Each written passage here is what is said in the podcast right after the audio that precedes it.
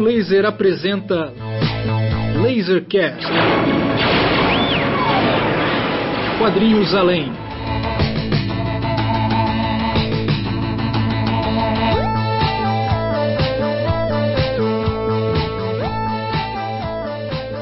Lasercast no ar, na sua 25 edição. Hoje a gente estreia uma sessão especial, né? Onde a gente vai falar sobre Jack Kirby, falar sobre por que Kirby é Kirby, né? Uma, uma estreia de uma sessão né, nova na, no Lasercast, a gente vai falar um pouquinho mais sobre ela mais na frente. Mas hoje, para essa edição super especial, a gente tem aqui como convidados os nossos é, Raiucas né, habituais. Eu, é, Lima Neto, estou aqui com vocês falando. Uh, temos também o Márcio Júnior, diretamente de Goiânia. Vamos ter também aqui o Marcos Maciel, diretamente da Itália, falando com a gente. Sempre presente, exceto por ausente. E um convidado especial que faz parte do Raio Laser, mas que sempre pode participar mais, é o querido Alex Vidigal, nosso professor cineasta, né? é, diretor fã de quadrinhos, e está com a gente hoje para falar sobre Kirbão. Diga aí, Alex. Uma honra falar desse, desse do que é um dos maiores, se não, né, o maior inventor do, do, do, dentro de uma indústria dos quadrinhos aí que vamos conversar sobre ele hoje. Uma honra estar falando do Jack King Kirby. É verdade. Inventura é uma palavra boa, Alex. Inventura é uma palavra boa. A gente vai falar sobre isso e sobre muito mais. Lembrando também, pessoal, que a Raio Laser né, comemora esse ano 10 anos. E vou resumir com duas palavras: parabéns. Então não deixem de é, visitar, ir nas nossas redes sociais. A gente está no Instagram, está no Facebook.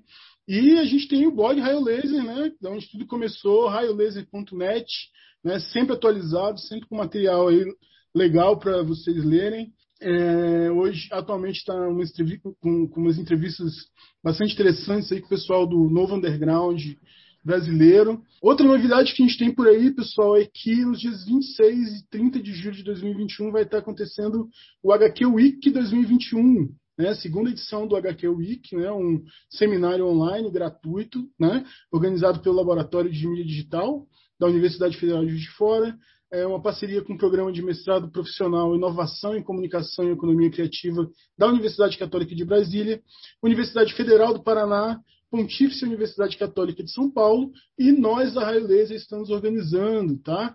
É, fiquem de olho que vai ter mais novidades, programação vai estar no ar, tudo direitinho. E aí damos sequência ao nosso Lasercast. Então, hoje vou passar a palavra para o grande Márcio Júnior para falar um pouquinho do que, que nós temos para o Lasercast dessa edição do Lasercast número 25? Ô Lima, diga. Antes do Márcio falar, posso fazer um jabá raio laser também? Pode. Então, estamos aí também, né, para as comemorações da Raio, estamos desenvolvendo aí. Fui convidado para estar dirigindo o documentário da Raio. Já estamos com uma série de teasers prontos aí é, e encaminhando para um primeiro corte aí. Então, até, até antes dos 20, dos, 11, dos 21 anos da Raio, a gente está tá, com um documentário aí. Brincadeira, até antes dos 11 anos da Raio, a gente está com documentário, mas ainda esse ano vai ter uma série de teasers muito legal com todos os Raiucas mais queridos do Brasil, Marcos Marcel, Márcio Júnior, Lima Neto, Bruno Porto, Pedro Brant e o inigualável Ciro Marcondes. É isso, é isso valeu. Diga lá, seu Márcio, o que, que vamos falar hoje? Pessoal, hoje a gente está estreando é, uma, uma nova, digamos assim, uma nova sessão dentro do, do Lasercast, né, que a gente é, batizou aí como Quadrinistas Além. É, e a nossa ideia não é estabelecer, e, e, e por isso, né, assim, para começar esse, essa, esse, esse, esse episódio, né, dar início a essa série, a gente escolheu ninguém menos que o grande Jack Kirby. Mas eu acho que, que uma coisa que eu gostaria de dizer assim é que a ideia do Quadrinistas Além não é estabelecer uma hierarquia ou, ou algo do tipo, assim, né? Nem nenhuma classificação. Então nessas assim, eu gosto muito de uma parada aqui que em 1996, quando o grande Nick Cave lançou o Murder Ballads, né, um clássico álbum dele, ele foi indicado pela MTV pelo prêmio é, para o prêmio de melhor performer masculino, alguma coisa, melhor artista masculino e tal.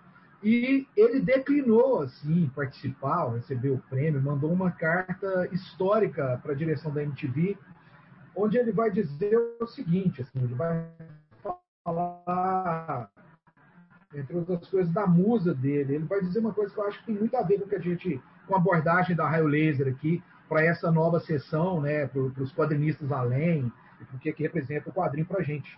Ele vai dizer o seguinte, né, ele, olha, ele não aceitando participar da competição, ele diz, olha, minha relação com minha musa é delicada até mesmo nos melhores momentos. E eu me sinto na obrigação de protegê-la de influências que possam afetar sua frágil natureza. Ela vem a mim com a dádiva da canção e, em troca, eu a trato com o respeito que ela merece.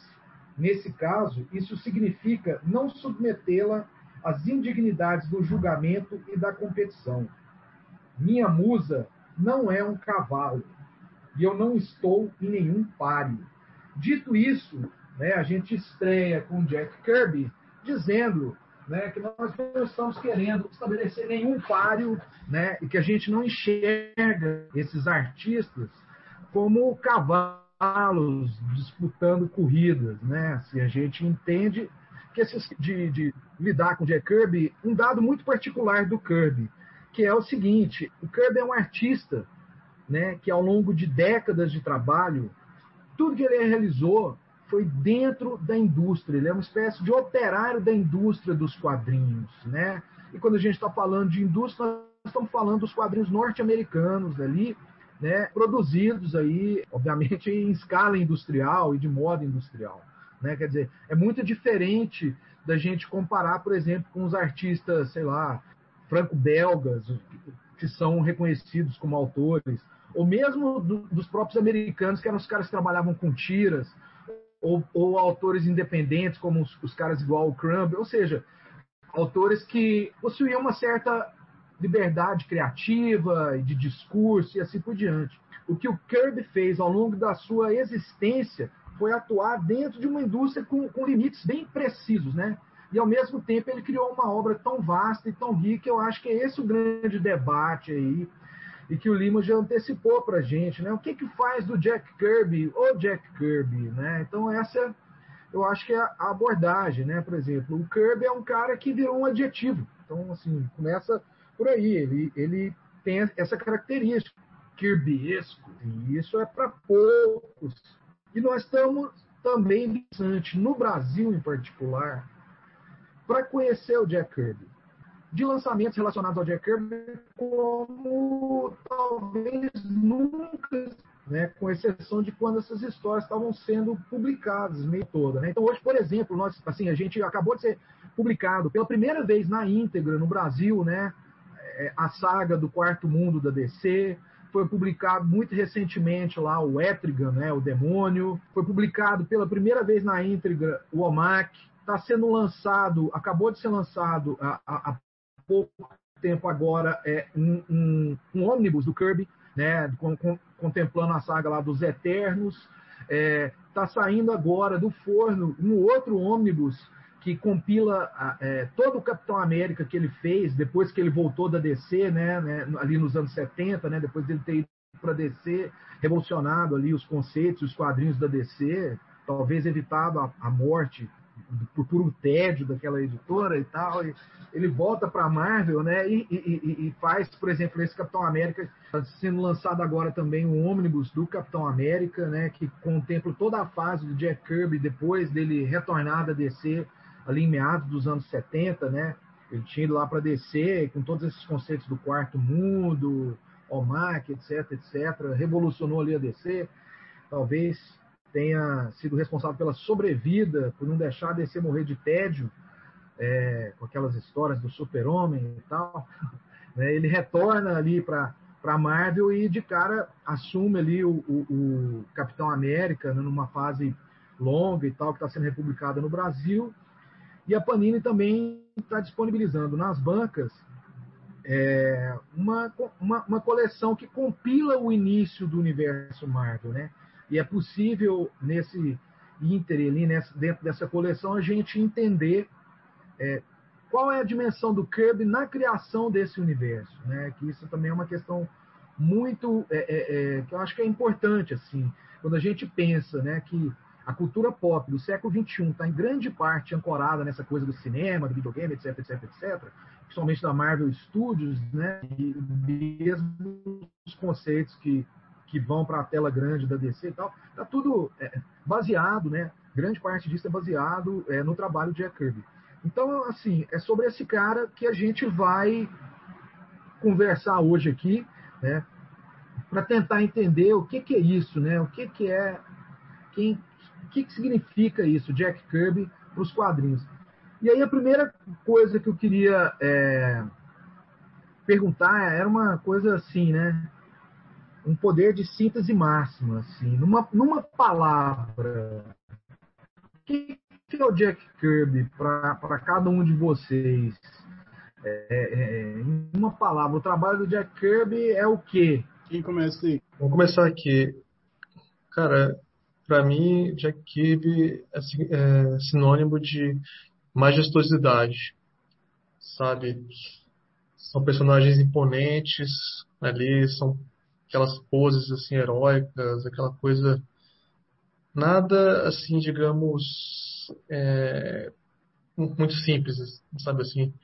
Você não consegue ver assim, sei lá, um personagem dele é, indo na padaria, sabe assim, é sempre uma coisa assim de impacto, sabe assim, e todo mundo assim muito elegante, assim, muito acho que é, é, é por isso que ele nunca fez o, o, o Homem-Aranha, né?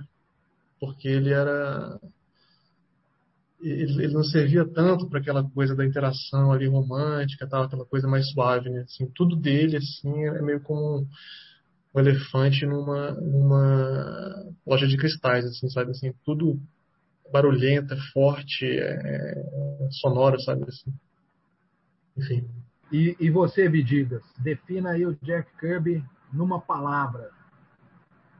Eu falei antes de inovação, mas tem uma coisa que me marcou muito, que, que eu não entendia por que, que eu era muito aficionado. Toda vez que eu, eu lia o Jack Kirby, eu vibrava. Para mim, eu acho que eu consigo sintetizar o Jack Kirby numa palavra é, energia. É uma energia gráfica, assim, é um poder no, no que diz respeito aí, pegando a carona que o Marcos falou, né? O que ele chama de majestoso, eu chamo de grandioso, né? Numa perspectiva, assim, de traços, de elementos, de, de onomatopeias, né? E esse, e esse é, é tudo muito integrado, tudo muito bem mapeado. As splash pages dele é uma coisa assim inacreditável, assim, a capacidade capacidade das roupas. As roupas já têm energia, né? As poses têm energia, os elementos têm muita energia, assim. É, você vê, tem uma coisa que é muito clássica aqui, são as bolinhas, né? Aquelas bolinhas, assim. Às vezes você está vendo o surfista prateado e de repente está descendo e tem um bando de bolinha em torno dele, assim, aquela coisa pulsante. E é impressionante que a gente está falando em algo que que está no campo do bidimensional, mas ele consegue dar tanto parece que está pulando sempre da página, assim. Eu, eu fico muito maravilhado com isso, assim. É, em tudo, em tudo, assim. Você vê o Kibe, tem muito elemento também, que, sabe, uma coisa, muito elemento, mas ao mesmo tempo, assim, tá tudo pulsando, assim. Porque, você, sei lá, tem coisas, tem, sei lá, você vê por na, um pintor como Bruegel, né, é, com Bosch, né, Hieronymus Bosch, tem, tem muito tem muito elemento, né, mas não pulsa, né, o, o Kirby tudo pulsa, tudo é muito, ó, tudo treina, assim, tem uma estremece. É lindo demais, lindo demais. Olha o Kibe! Você, Lima. A, é, a palavra para mim que define. O, o Kibe, para mim, ele, ele teve, é, eu diria, várias palavras da minha relação com ele. Mas atualmente, assim, eu diria que. E apesar de ser uma palavra é, é, não muito. atualmente até banal, mas, mas é maestro. É, é, é no sentido de que, de que o Kirby ele tem uma trajetória que ele fez todo tipo de quadrinho. Ele, ele tem uma, uma, uma. Ele construiu uma forma de se contar a história. Né? É, essa forma de, de, de, se contar a história dele foi imitada, é imitada até hoje, é inesgotável, assim, né? o quanto que é, é, o Kirby, o quanto que o, que o quadrinho norte-americano deve a Jack Kirby e o quanto que essa influência é, é, saiu dos Estados Unidos, né? O quanto que, que essa influência foi para outros países, influenciou outros países. E, e, e, mas tudo isso com com o, o burilá de uma, de uma habilidade, de uma, de uma vontade de, de contar uma história. É, e, e, quando a gente fala em contar história, a gente lembra muito da, da, do textual, lembra muito do, do, do discurso, mas, mas, de contar uma história visualmente. Porque com relação à história em quadrinhos, a gente, a gente é, é, demorou muito para se perceber que quando a gente fala em história em quadrinhos, a gente não está falando só de história, a gente não está falando só de imagem, a gente está falando de uma coisa ali que é uma, uma um, um, um, narrar gráfico e que o, o Jack ele, ele desenvolve esse narrar gráfico. Né? Essa, ele desenvolve uma escola desse narrar gráfico e que vai sendo construída a partir de várias é, é, várias experiências que ele teve da indústria. Se for pegar lá no começo com o Joe Sinott, ele, ele tem, tem um início que já, já se destaca do material do, do, do Golden Age, é, você pega os Young Romans, né, os quadrinhos de, de, romance que ele fez na Calton Comics, não lembro se está na Calton, que ele já vai, que, que é, isso é, é bastante engraçado, porque é, é, a gente sempre pensa na energia do Jack Kirby, e quando a gente vai para esses Young Romances, a gente vê uma outra vibe do Jack Kirby, que ainda está lá, ainda, ainda é vivo, né, ainda, ainda é vibrante, mas que tem um lado é, emocional, emotivo, é, e que, e que para mim isso meio que se amarra e que vai e que, e que ele amarra tudo isso, por exemplo, no quarto mundo, no material que ele vai fazer a partir dos anos 70, né, a partir do momento que ele já fala, velho, eu já sou uma estrela no sentido de que não que ele tenha sido uma estrela, porque eu acho que nunca se sentiu de forma dessa maneira, mas chega um momento que ele já se entende como ele é e que ele fala, velho, eu quero fazer isso e aí você pega no quarto mundo você tem momentos assim de, de de emoção muito forte, né? é, é, é, é, Mr. Miracle, né, o Seu Milagre, por exemplo, o Orion. E aí você vê que aquilo é uma soma de uma habilidade que foi se construindo e foi se, se sendo elaborada e que o, o, o, o chegou nesse sentido de maestro, né, de uma pessoa que, que ele é, não só no sentido de mestre, mas no sentido que ele organiza uma composição de uma narrativa gráfica visual com uma habilidade e uma identidade é, é, insuperável. Assim. Então, acho que, que, que, essa é a minha palavra. Legal demais aí, Lima. É, eu tô com o Vidigal, né? A palavra, a minha, a que o Vidigal escolheu é, é a mesma minha. Assim. Que é, é energia é potência, né? É a força da natureza, é uma coisa inacreditável. Assim. Né? Todo quadrinho dele vibra, né, cara? É isso aí que o Vidigal falou. Parece que quer saltar, tem essa aspiração de algo que né, pular para fora da página, né? E de ter muita tensão, né? Muita vibração, tem muita energia, né? É, assim. a mão esquenta quando você está segurando o GB, né? Você começa a suar. né, de ver aquilo, é uma coisa inacreditável assim, para mim. Né? Então, para mim, essa ideia da energia é, é, é, é, é um fator de potência, né? é um fator definidor né, também aí do Kirby. Mas eu achei muito interessante assim, essa coisa, né, da, da coisa da, que, o, que o Marcão falou, né, de ser a coisa majestosa ou né, assombrosa, né, que causa assombro, né, que, né, assim, é como se não houvesse muito espaço para trivialidade, né? Isso é, isso é, isso é uma característica que né, é, atravessa a obra do Kirby. Mas tem essas questões aí que o, que o Lima pontuou aí, que eu acho que são bem legais, né? Que tem a carreira dele, né? Assim, é impressionante, por exemplo, eu acho, né, assim, quando, eu, quando você olha, vamos supor, né, quando ele está lá criando o Capitão América, aquelas edições, né, da década de 40, ali, no começo da década de 40, quando ele cria o Capitão América, o Kirby já é um, um artista fabuloso ali, né, assim, já é um cara já é vibrante, ele já destoa do que é feito no tipo no, no comic book da época né? Assim, já, já, já tem um, um, uma, uma, é, é, essa força interna dos quadros, essa força narrativa, a força da imagem, da transição entre os quadros, né?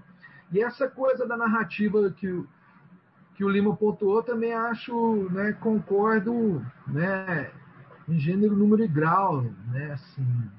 E uma coisa que, que, que eu acho muito interessante da gente pensar é, é, sobre o Jack Kirby, que é, que é assim, ele é uma espécie, ele inventa uma gramática né, para o quadrinho norte-americano. Exatamente. Ele, né, ele inventa uma gramática, assim. E aí o que é mais interessante, assim, que a grande maioria da produção do quadrinho norte-americano, do quadrinho norte-americano, se vale dessa gramática é, é, criada pelo, pelo Kirby, mas ao mesmo tempo, né, assim, ele não se parece com nada. Né? Ao mesmo tempo, ele não se parece com absolutamente nada. Não tem nada que se assemelhe ao Jack Kirby. Não tem nada que se assemelhe ao Jack Kirby. Ou seja, os caras vão todos ali na cola dele, né, principalmente depois da Marvel, mas nenhum daqueles autores parece o Jack Kirby. Então, se você vai olhar, por exemplo, né, é, John Buscema, um grande mestre do desenho, legal, classudo, elegante, domínio de anatomia, etc, etc, né? As histórias é que quando o John Buscema vai, entra na Marvel e vai desenhar, o, o, o, o Stan Lee fala, ó, oh, cara, não é desse jeito que desenha uma história de super-herói. Assim. Tá tudo errado aí o que você fez. Vamos aqui, ó, é, de, é desse jeito aqui. Né? E, sei lá, não sei se eu estou viajando aqui, mas eu já vi entrevistas assim, em que né, o John Buscema vai falar disso. Não, então foi o Jack Kirby que meio que me arrumou meu emprego aqui, né? Eu continuei trabalhando porque eu entendi qual era a lógica daquilo. É, e isso serve para vários autores, assim, né? Assim, que você vê que os caras, por exemplo, um cara igual, sei lá, o John Byrne, né? Ele bebe direto na fonte do Kirby, o Walt Simonson vai beber ali na fonte do Jack Kirby, sei lá mais recente, Mike Mignola, vai beber na fonte do Kirby, mas ninguém se parece com o Kirby, né? Então, essa coisa única para mim é, do Kirby, essa energia muito própria e, e, particular, eu acho que é algo muito interessante assim da gente da gente pensar algo muito único mesmo, né? Então, também essa é uma outra é uma outra palavra, né? Essa coisa de ser único, de ser original, né? Em vários sentidos, né? Está na origem desse gênero de quadrinho que a gente lê, né? Isso, essa característica do, do Jack Kirby, da influência dessa gramática que ele estabeleceu para o quadrinho mainstream norte-americano, ela acabou, como Lima disse, se desdobrando em muitas direções, né? Então, por exemplo, você, você vê ex do, do, do, Kirby na Europa, né? Por exemplo, aquele o José Ladrón, que é mexicano e tal, né? Já fez quadrinho de super-herói também. Mas ele carrega uma influência muito presente ali do Jack Kirby. Você tem é, é, no underground norte-americano, por exemplo, você tem um cara como Gary Panther, né, que é outra abordagem que é um devoto do Jack Kirby, é um devoto. Né? Você vê que ele emula e tal. Os Imbres, né, que é outra história. Então eu lembro assim que quando a gente estava fazendo o Música para Antropomorfos tinha um capítulo, que é um, tem um capítulo que o Zinho falou assim, não, esse aqui é o capítulo do Jack Kirby, né, que é só, só máquinas, né, uma, é, uma cena de guerra, assim, e tal, né, então são máquinas, aqueles, ou seja, a, a, influência dele ultrapassa muito, né, o que, o que ele essa, essa matriz dele ali de, de, de quadrinho mainstream norte-americano. E aí eu queria fazer uma pergunta mais pessoal e afetiva, assim. Vocês sempre gostaram do Kirby? Ou vocês também, é, ou, ou, alguns de vocês aí, né, achavam o desenho dele, quando vocês eram crianças, assim, achavam o desenho dele meio esquisito? Cara, me engano, acho que saía. Era o que? As coisas Marvel? É, era essa TV que saía? Os Eternos? Super Aventuras é. Marvel. Pois é, cara, eu odiava, bicho. Eu odiava. Eu era um, um, um moleque feliz, de super-herói. Cara, eu pulava, assim, sabe assim, eu achava feio, achava antiquado. Até que um belo dia eu, eu vi a luz, cara. E me rendi ali aqueles designs de personagens maravilhosos, assim. né, cara? Pô, você vê um, um celestial assim, pô, até dá medo, né, cara? Assim, é, é muito poderoso, né, cara? Assim, são imagens assim é, tão marcantes, né, cara? Assim que até tudo que o, que o Kirby fez, assim, em geral, ele fica, né? Assim, lá, inumanos, é, eternos. Pô, o cara foi para descer numa breve passagem pela DC, ele deixou coisas marcantes, né, cara? Assim, o, grande vilão do universo DC é o Darkseid, né? Assim, um cara assim que ele realmente essa coisa do, do legado dele é, é, muito grande, assim, um cara muito muito, muito inventivo e é, que criava imagens muito muito fortes, né? A DC, cara, tirando o Super-Homem, a Mulher Maravilha e o Batman, o que, que é que ele não criou aí? Só alguém, por favor, me esclareça aí. Brincadeira aí. Me diga, o que, que você ia falar aí, cara? Cara, ia falar que foi o seguinte, é muito massa que a minha amizade com, com o Lima é muito tempo. E aí, velho, teve uma vez que eu cheguei, Lima, vem cá, velho, essa parada é muito foda, mas essas minas desse cara aqui parecem umas tia minha lá do Maranhão, velho. Aí o bicho, aí o Lima falou, não, pô, esse é o Jack Kirby. Mas ele desenha as mulheres tudo assim, parece que as mulheres têm a cara tudo de das tia minha mais bruta lá e tal.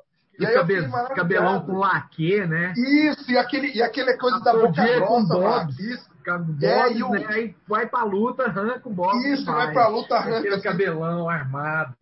É, armado, caramba. Minha mãe mesmo, que tem, tem uma época da vida que ela usou o cabelo da, da mulher de Jack Kirby, Susan Storm. Igualzinho, velho. Igualzinho, acho que tem foto. Mas isso aí me fascinou por, uma, por uma, um campo afetivo que você falou, que pareceu um, uma coisa próxima, né? Tem, uma, tem uns traços do Kirby, às vezes, quando ele, ele faz, assim, tem um meu tipo meio Brasil, assim.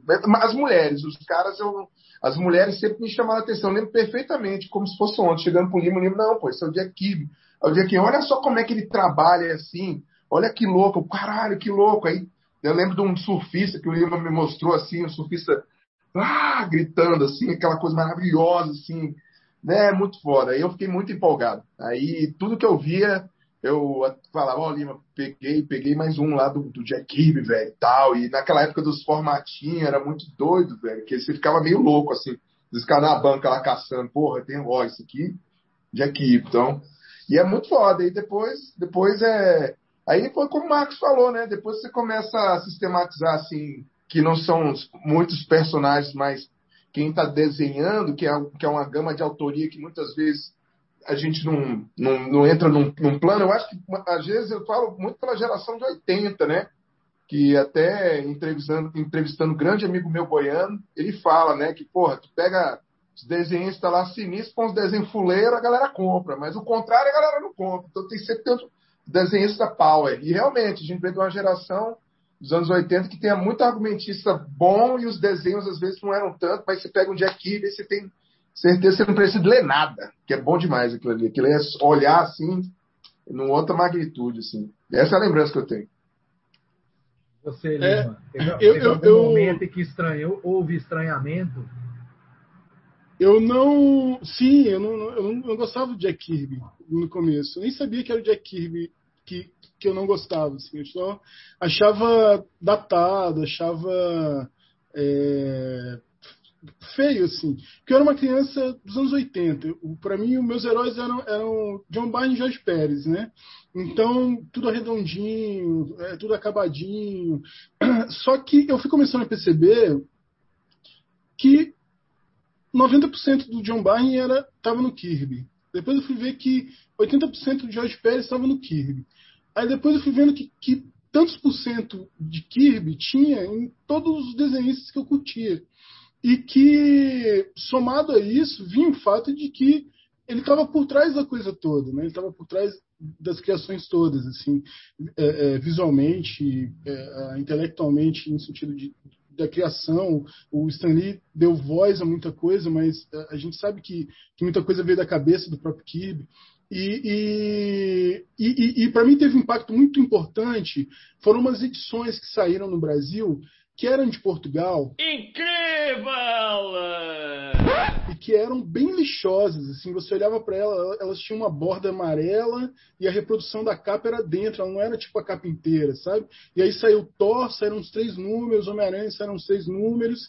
E aí eu peguei aqui uma banca e eu olhei com aquele papel, que era um papel velho, como revista em quadrinhos tinha que ser, no formato americano, com as cores originais, gringas, e aquilo ali explodiu na minha cabeça. Cara, as páginas do Thor, que agora eu não lembro se era o, Joe Sinnott que, que finalizava ou se era o, o Frank Jacoy, eu não tô na, tô na dúvida agora. Mas as páginas do Thor, eu olhava para aquilo e falava, cara, esse cara é demais. Esse cara é demais. É, é, é, e aí as coisas foram se desconstruindo. E aí eu fui vendo que, que ele era uma espécie de cola que grudava a coisa toda, né? E aí eu vi com outros olhos. Tanto que eu tenho essas revistas de Portugal guardadas até hoje, porque eu acho uma das melhores impressões que saíram, apesar de ser bem lixosa, é uma das melhores uh, uh, versões da, da, publicação do Kibe que saiu no Brasil. Assim. Então foi nesse momento que a coisa meio que, que, se abriu os olhos. Né? Mas eu no começo eu não curtia. Até porque eu gostava muito de Super Amigos, por exemplo, que, que sabe, descer, essa coisa mais redondinha, assim. E, e, e, a diferença quando você vê um desenho do, do, do Kirby, você não tem uma maturidade para saber né, como que a parada é produzida, né, acaba né, o, o jovem, o jovenzinho acaba é, é, não entendendo a coisa, né? Mas a grande vantagem jovem de ser... é uma coisa que tem que acabar, né? Jo... E ainda bem que jovem acaba. e, e, e, o que é interessante... Coisa mais nojenta do que jovem. E o que é interessante é que, é que é, é, é a gente, quando compra quadrinhos e é colecionador doente, a gente compra de tudo. Quando a gente é moleque, a gente compra de tudo. Né? Então a gente tem essa oportunidade de conhecer essas coisas. Né? Mesmo a Abril sendo uma editora com as fuleiragens que ela fazia, ela sempre republicava ali um, né, no Heróis da TV tinha um, um Thor republicado, tinha um Quarteto Fantástico republicado, então você sempre retornava o Kirby, né? O Kirby sempre aparecia, você não ficava isolado dele, né? Então isso foi, foi importante para você. Contos de Asgard, nossa, excelente, assim, é coisa muito, muito boa. Você, Márcio. O, tem essa coisa, assim, né, de um estranhamento que o, o, o Jack Kirby provocava, ou provocou na nossa geração, assim, né? Quem estava lendo quadrinho ali nos anos 80, ou até ali no final dos anos 70, né? Mas principalmente ali na primeira metade dos anos 80, as referências eram outras, né? E havia essa, essa perspectiva, assim, de que o, o, o Kirby era meio, digamos, ultrapassado em certo sentido, né? Isso era algo, né? E que na verdade era uma espécie de uma exigência, assim, né? Para a gente entender o que estava acontecendo ali naquelas páginas, né? É...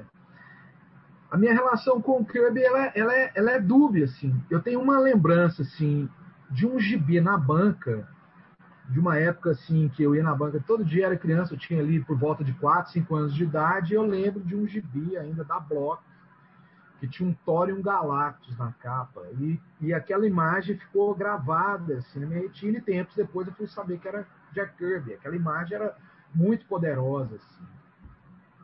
É, aí tempos depois, né, era isso, assim, né? Os, os bambambans ali do começo dos anos 80 era gente como, sei lá, se a gente era o John Byrne, Neil Adams, é, o próprio John Buscema, é, do George Pérez eu nunca achei grande coisa, mas, mas também estava nesse âmbito geral, né? Assim, desses caras que tinham, que eles, na verdade, Frank Miller, né? esses caras tinham um desenho que era meio que formatado ali a partir do Jack Kirby, a maioria deles.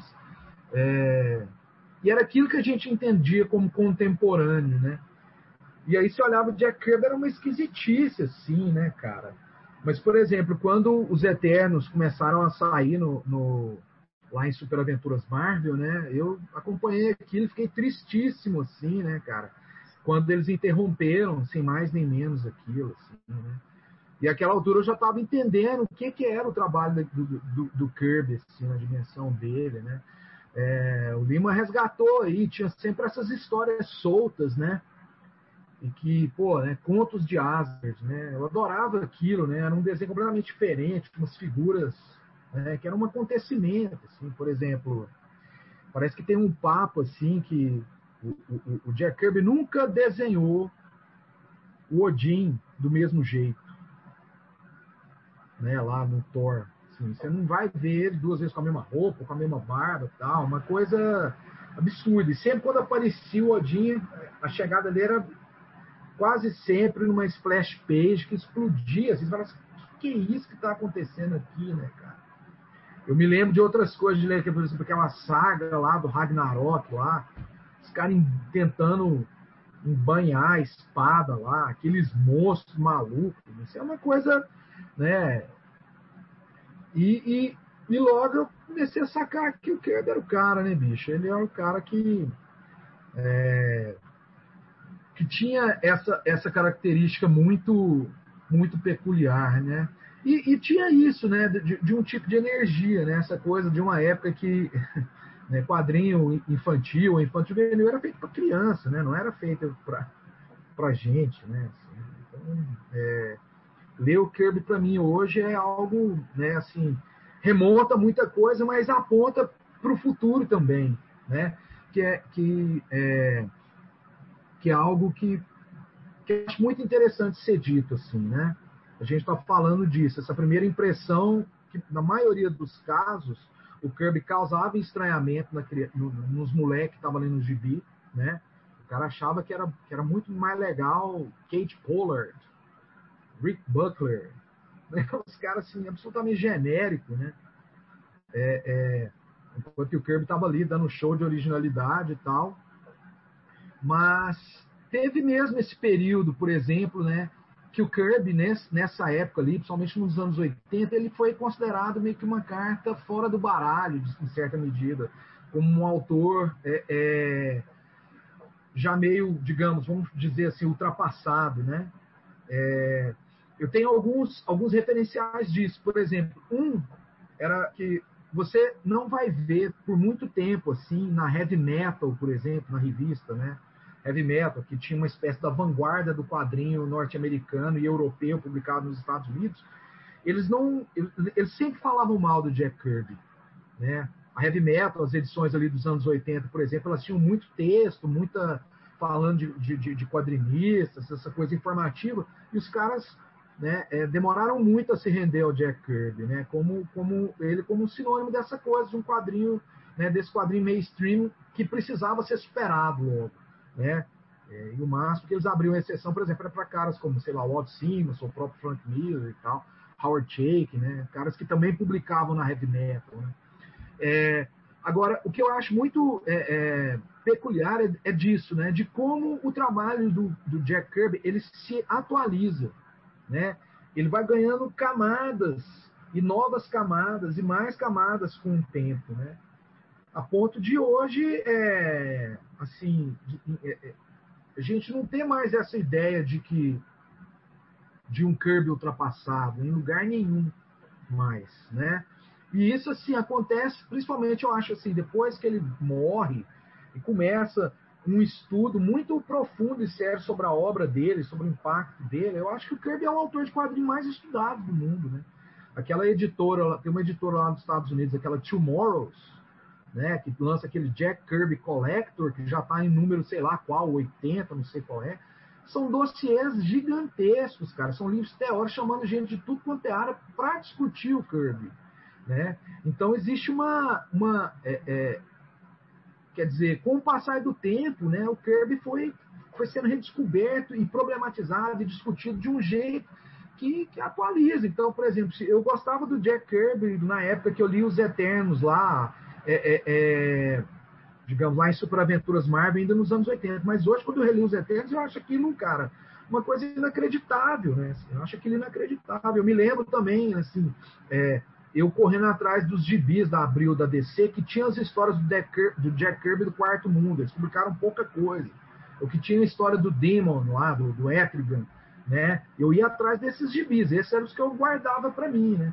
É, porque para mim aquilo era muito potente, muito interessante. Então o Jack Kirby tem, uma, tem essa característica de, de, de, vamos chamar assim, né, da, da, da grande arte, sei lá, ou, ou, algo assim, é tipo um Picasso. O miserável é um gênio! A gente está falando de um cara dessa dimensão, de um cara que só se atualiza, né? Assim, a compreensão que se tem do Picasso, a obra dele cresce junto com o tempo. A obra dele cresce junto com o tempo, sabe?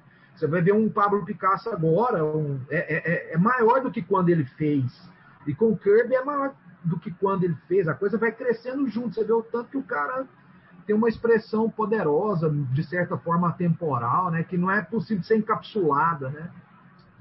Eu ia, eu ia comentar exatamente isso, porque assim, se, dentro disso que a gente chama de arte, essa arte que as pessoas estudam na galeria, você tem, você tem o esforço do artista de fazer uma pesquisa estética. Né? O, o, o, o Picasso ele começou com a pintura dele, é, é, de certa forma, convencional, acadêmica, e aí ele foi né, pesquisando é, de que maneira ele pode criar novas visualidades, né? novas maneiras de você enxergar o mundo, que era a intenção, é, é, a intenção artística, sacou? Mas muita gente se engana achando que esse tipo de pesquisa e esse tipo de, de preocupação com a visualidade do mundo só pode vir das grandes artes, só pode vir da, do, do, artista é, é, é, é o artista maior, né? Meu irmão, olha que obra de arte, meu irmão, esse, esse, desenho aqui, essa capa. Nossa, tu falou obra de arte, eu achei que você ia falar do Picasso. Antes de falar uma blasfêmia dessa, meu irmão, sabe quem é Kirby, rapaz? Sabe quem é Kirby? Não sabe? Então entra lá, raiolaser.net e aprende antes de falar essas besteiras aí, cara. Pelo amor de Deus. Jack Kirby o Jack Kirby, pra mim, assim, adiantando um pouco a conversa, no meu caso, é porque você tocou nesse assunto, é um assunto que pra mim é, é o é, é o que define, no meu sentido. É como que uma pessoa operária, uma pessoa que, que não é só operária no sentido de, de ter, de estar tá trabalhando, fazendo quadrinhos, mas uma pessoa que, que é, é, construiu né, a, uma indústria do quadrinhos, como que essa, que, que, essa pessoa ela tem uma pesquisa estética dela que é que está ligado ao trabalho, à forma do trabalho do quadrinho, ao nanquim, que está ligado a um tipo de lápis específico para uma finalidade gráfica, né? e consegue chegar numa estética particular, única, e que e só vai se desenvolvendo, só vai se desenvolvendo. Né? Até o momento da morte dele, ele, ele vai trabalhar com cores diferentes, ele vai trabalhar com, com é, é, aumentar a liberdade dele criativa, ampliar isso de uma maneira é, é, é, é fantástica, assim, né? E, e, e, como, velho? Trabalhando, né? A gente sabe, por exemplo, quem trabalha com quadrinhos sabe que você fazer, desenhar todos os dias, você vai é, é, achando o seu traço, né? Você começa de uma forma, mas quando desenvolver, se você desenhar cinco revistas mensais, por exemplo, seu quadrinho, seu traço já vai estar diferente, porque você já vai estar descobrindo o que funciona, o que não funciona, e automaticamente você desenvolve. E o Kiber fez isso a vida dele inteira, no sentido de, de, de, de construir uma linguagem visual dele. Né? A gente tem elementos visuais dos quadrinhos que ele criou e que tem o nome dele. O Kirby Dots, que são essas bolinhas, ele criou. Né? Essas soluções gráficas para fazer o que ele faz, né? ele desenvolve a partir do tempo. Só que chega uma hora que essa criação dele, essa linguagem visual dele, extrapola o quadrinho. Né?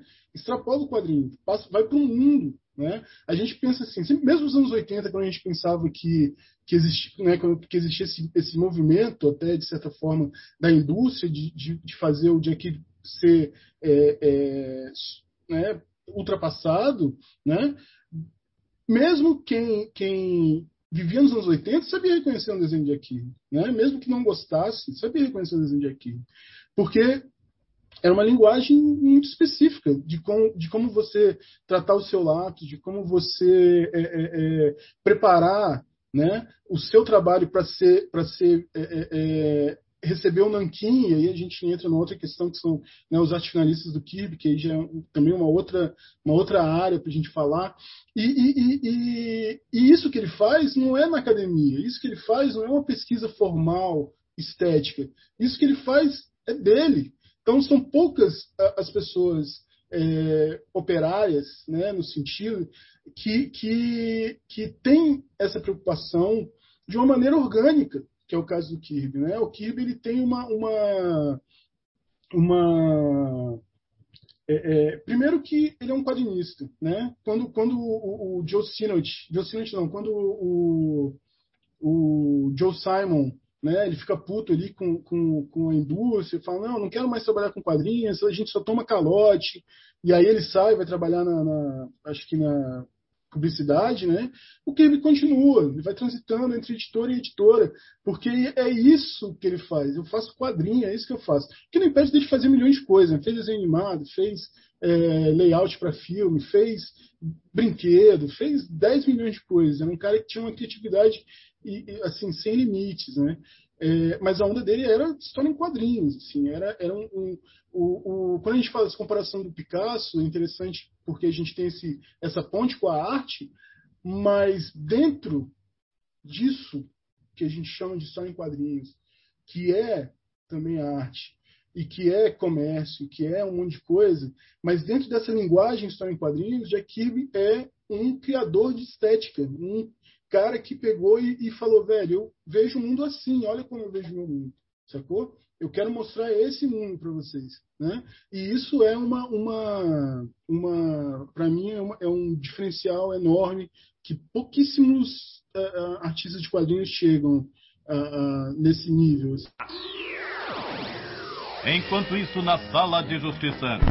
Mas deixa eu lançar uma, uma provocação aqui. Porque, assim, é, uma coisa que eu acho, assim, meio é, incoerente assim, nesse mundo dos quadrinhos é o seguinte, é que é, que é meio é, lugar comum as pessoas falarem, falarem mal de é, quadrinhos de super-herói, né? Só que, é, ao mesmo tempo que as pessoas falam mal, que é uma coisa é, menor né, no universo dos quadrinhos, a gente também tem paralelamente a isso um grande, é, uma grande admiração pelo Jack Kirby, que é um dos grandes é, artífices desse universo. Vocês, vocês não acham assim que, que rola uma certa é, incoerência em a gente falar mal do universo super-heróis, mas a gente admirar o Kirby? Kirby?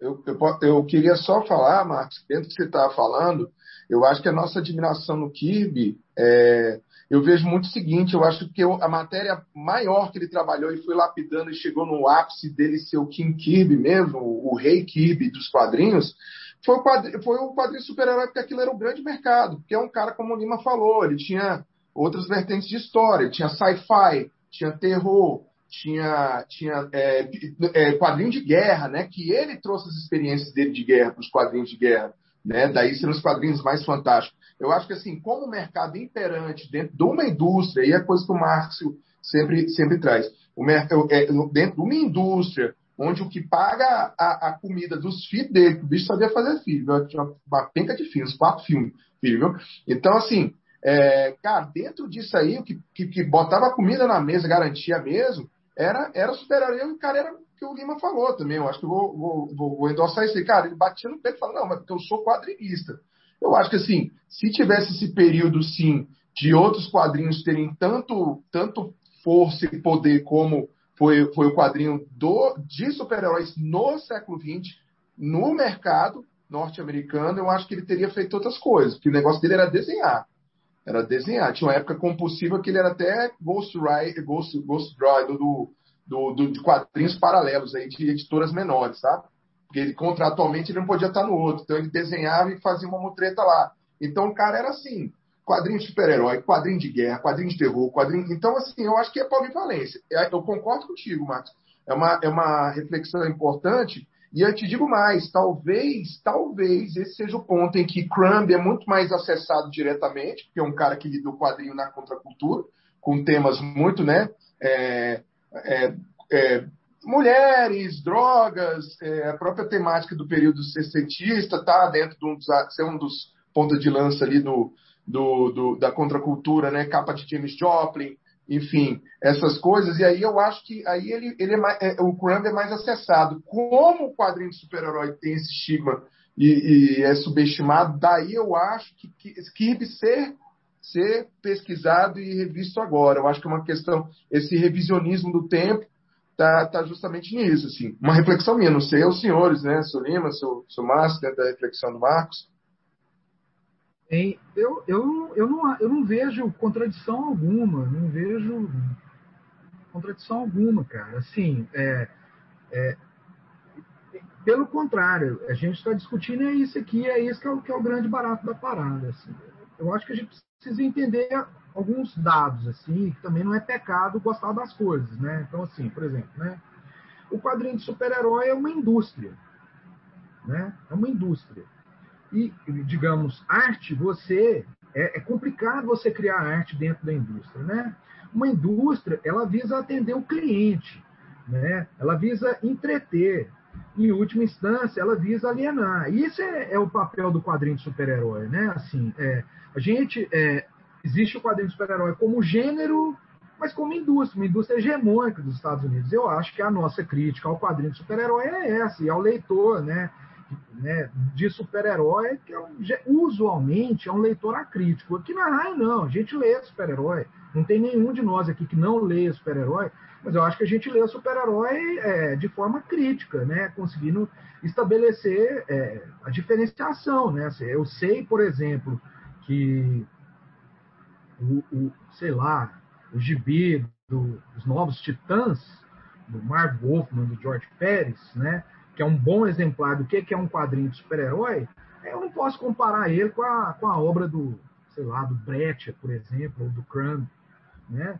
Porque eles têm aspirações diferentes, visam públicos diferentes e, e os autores têm liberdades distintas, né, para produzir seu material, é outra coisa, né? Assim, do mesmo jeito que você pega na própria Itália, a gente estava falando, sei lá, vou falar do Tex, né? O Tex é um é o Tex, né? É diferente do, do que o Crepax fez ou faz, entendeu? O que, que o Guido Crepax fez no quadrinho italiano é uma coisa de uma natureza, né? de uma sofisticação, de uma elaboração. O que foi feito pela editora em escala industrial e com muita, digamos, qualidade nesse sentido, né? é outra, né?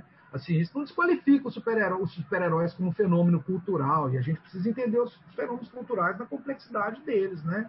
né? Sei lá, um mundo que alguém invade o Capitólio, né? Nos Estados Unidos, você tem um cara vestido de Capitão América, criação do Jack Kirby, quer dizer, é um mundo bizarro e que os próprios quadrinhos super-heróis estão presentes e a gente precisa refletir sobre isso, né? Assim, então eu não vejo contradição. Pelo contrário, Marcão, é, é, essa que foi a ideia assim da gente trazer esse negócio de quadrinistas além e começar com o Jack Kirby, por isso, né? Esse dado que o Lima trouxe, essa coisa né, que, que, que, o Vidigas comentou também, é, é, é para mim, é aí que está o X da questão, sabe? É, o Crumb é um gênio, fim. Mas o Crumb, ele nunca se sujeitou a nada.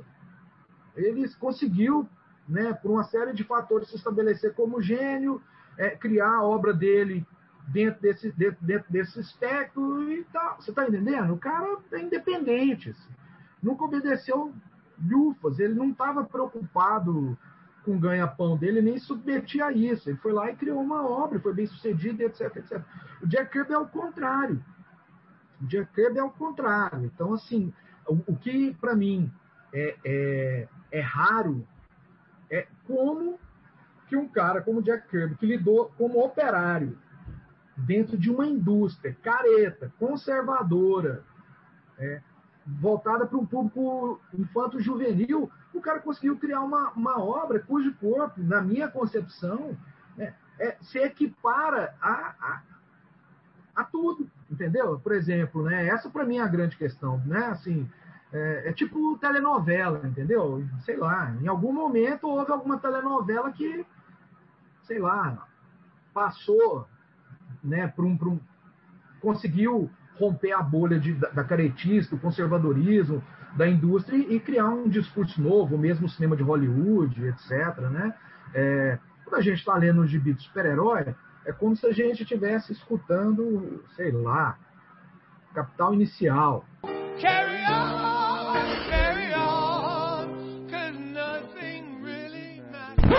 né? E quando você está lendo ah, o Moebius, é como se você estivesse escutando o Jimi Hendrix.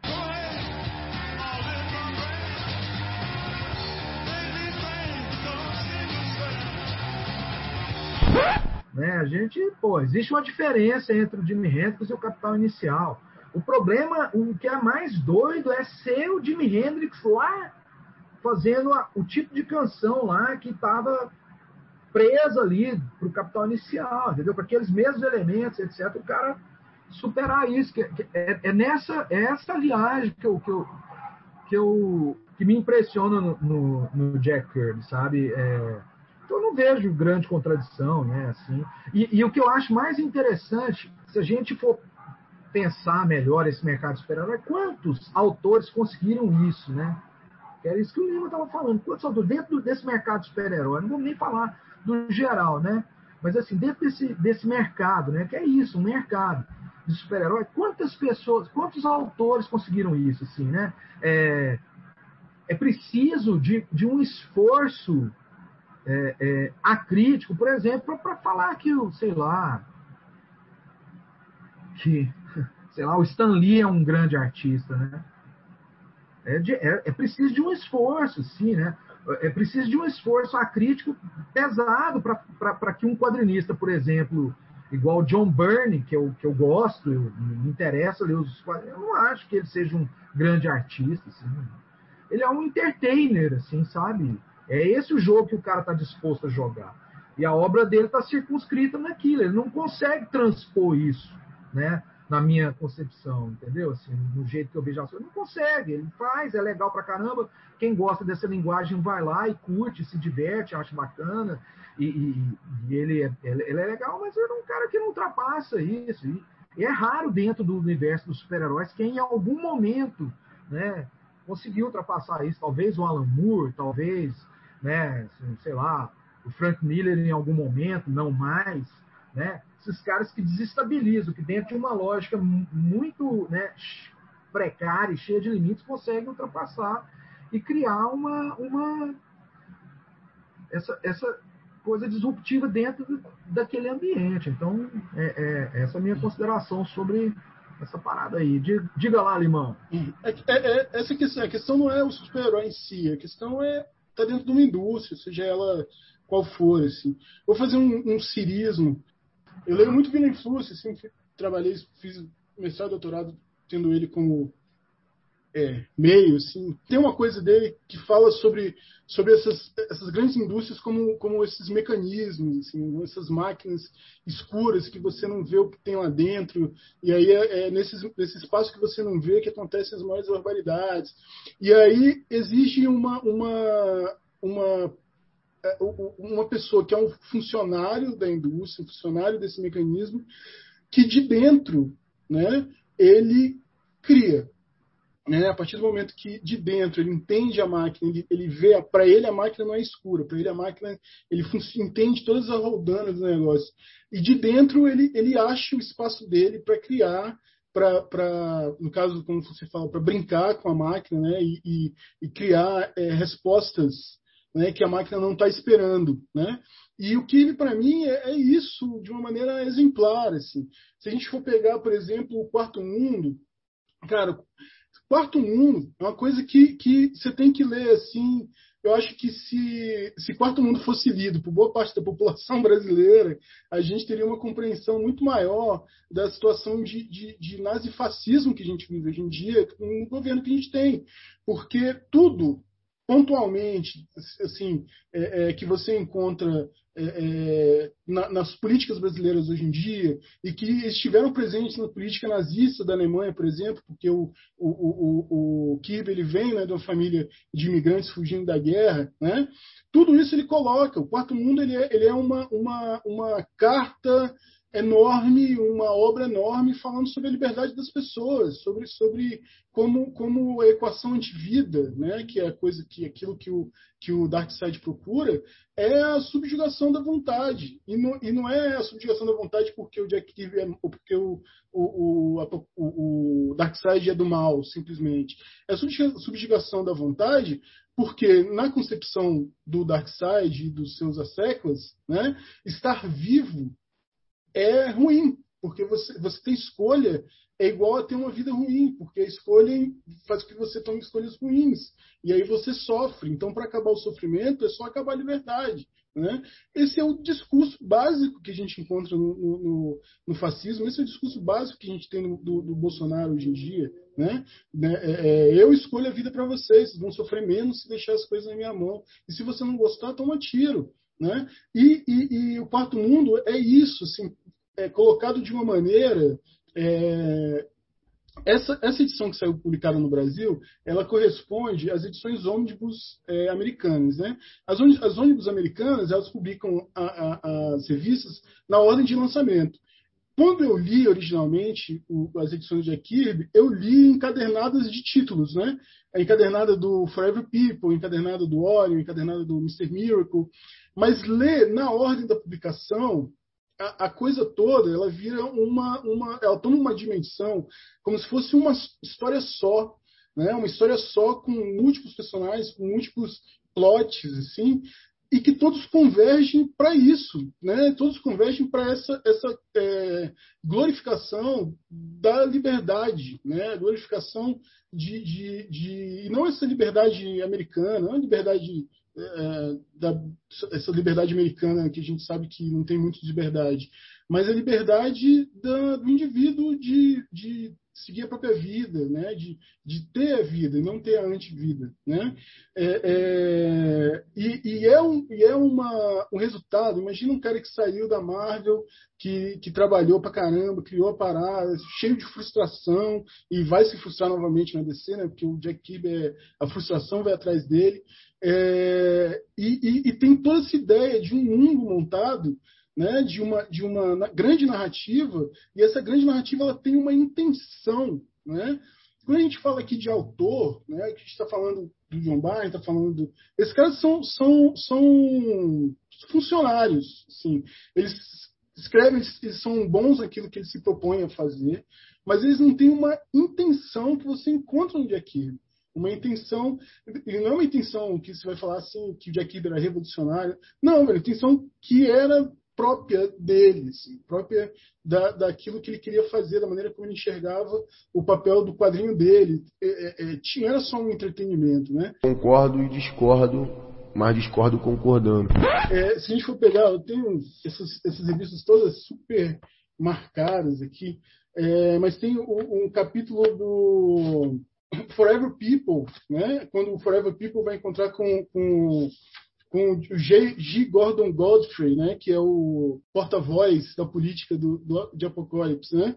E aí você tem, cara, é, falas assim, é, é, é que são ipsis literis praticamente o que a gente escuta hoje em dia, né? Tipo, a, a, a, aqui, ó, olha, olha essa, olha essa fala aqui, ó.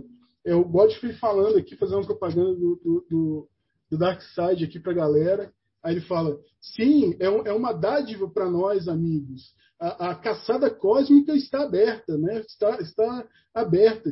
É, é, o direito de apontar uma arma, o direito de apontar um dedo está liberado, sacou? Isso é o Gordon Godfrey falando, e a gente contra isso, se abrir qualquer jornal, a gente vai ver isso. Né?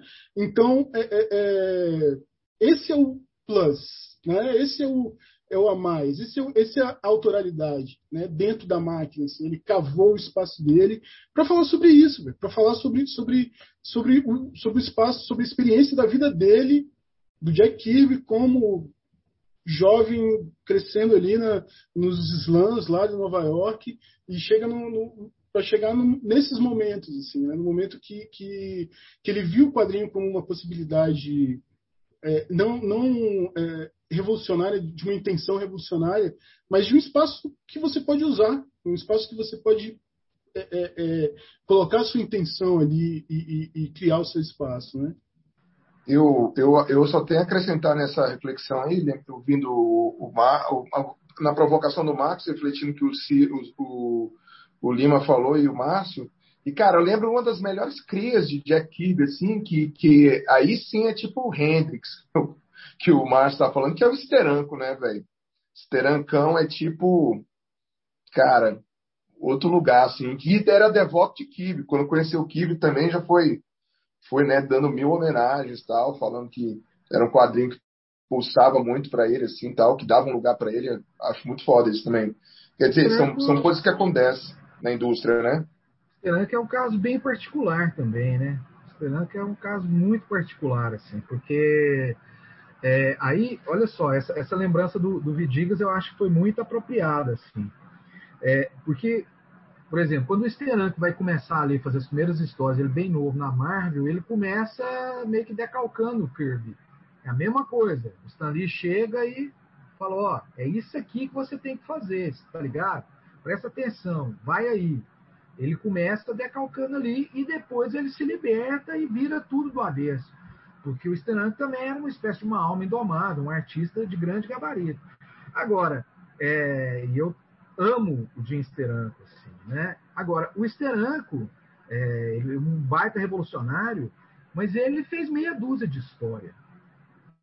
Ele fez meia dúzia de história. O, meia dúzia mesmo, né?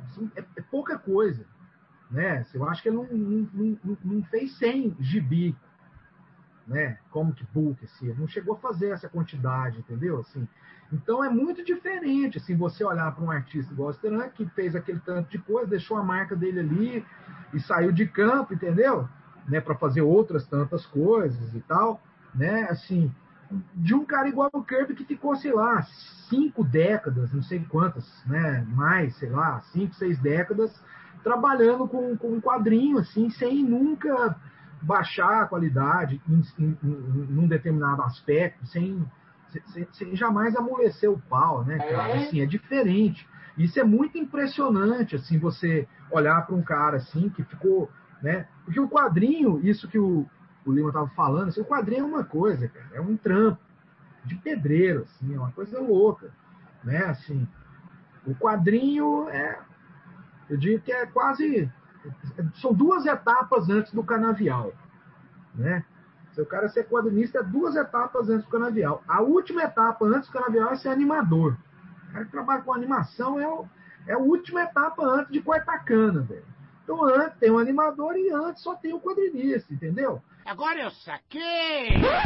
E, e, e, e a real é que assim, cara, Capinar os lotes, depois o cana de vai capir, vai. É isso, cara. Então o cara ficou nessa aí, nessa, fazendo por muito tempo, algo que o Steranko não fez, né?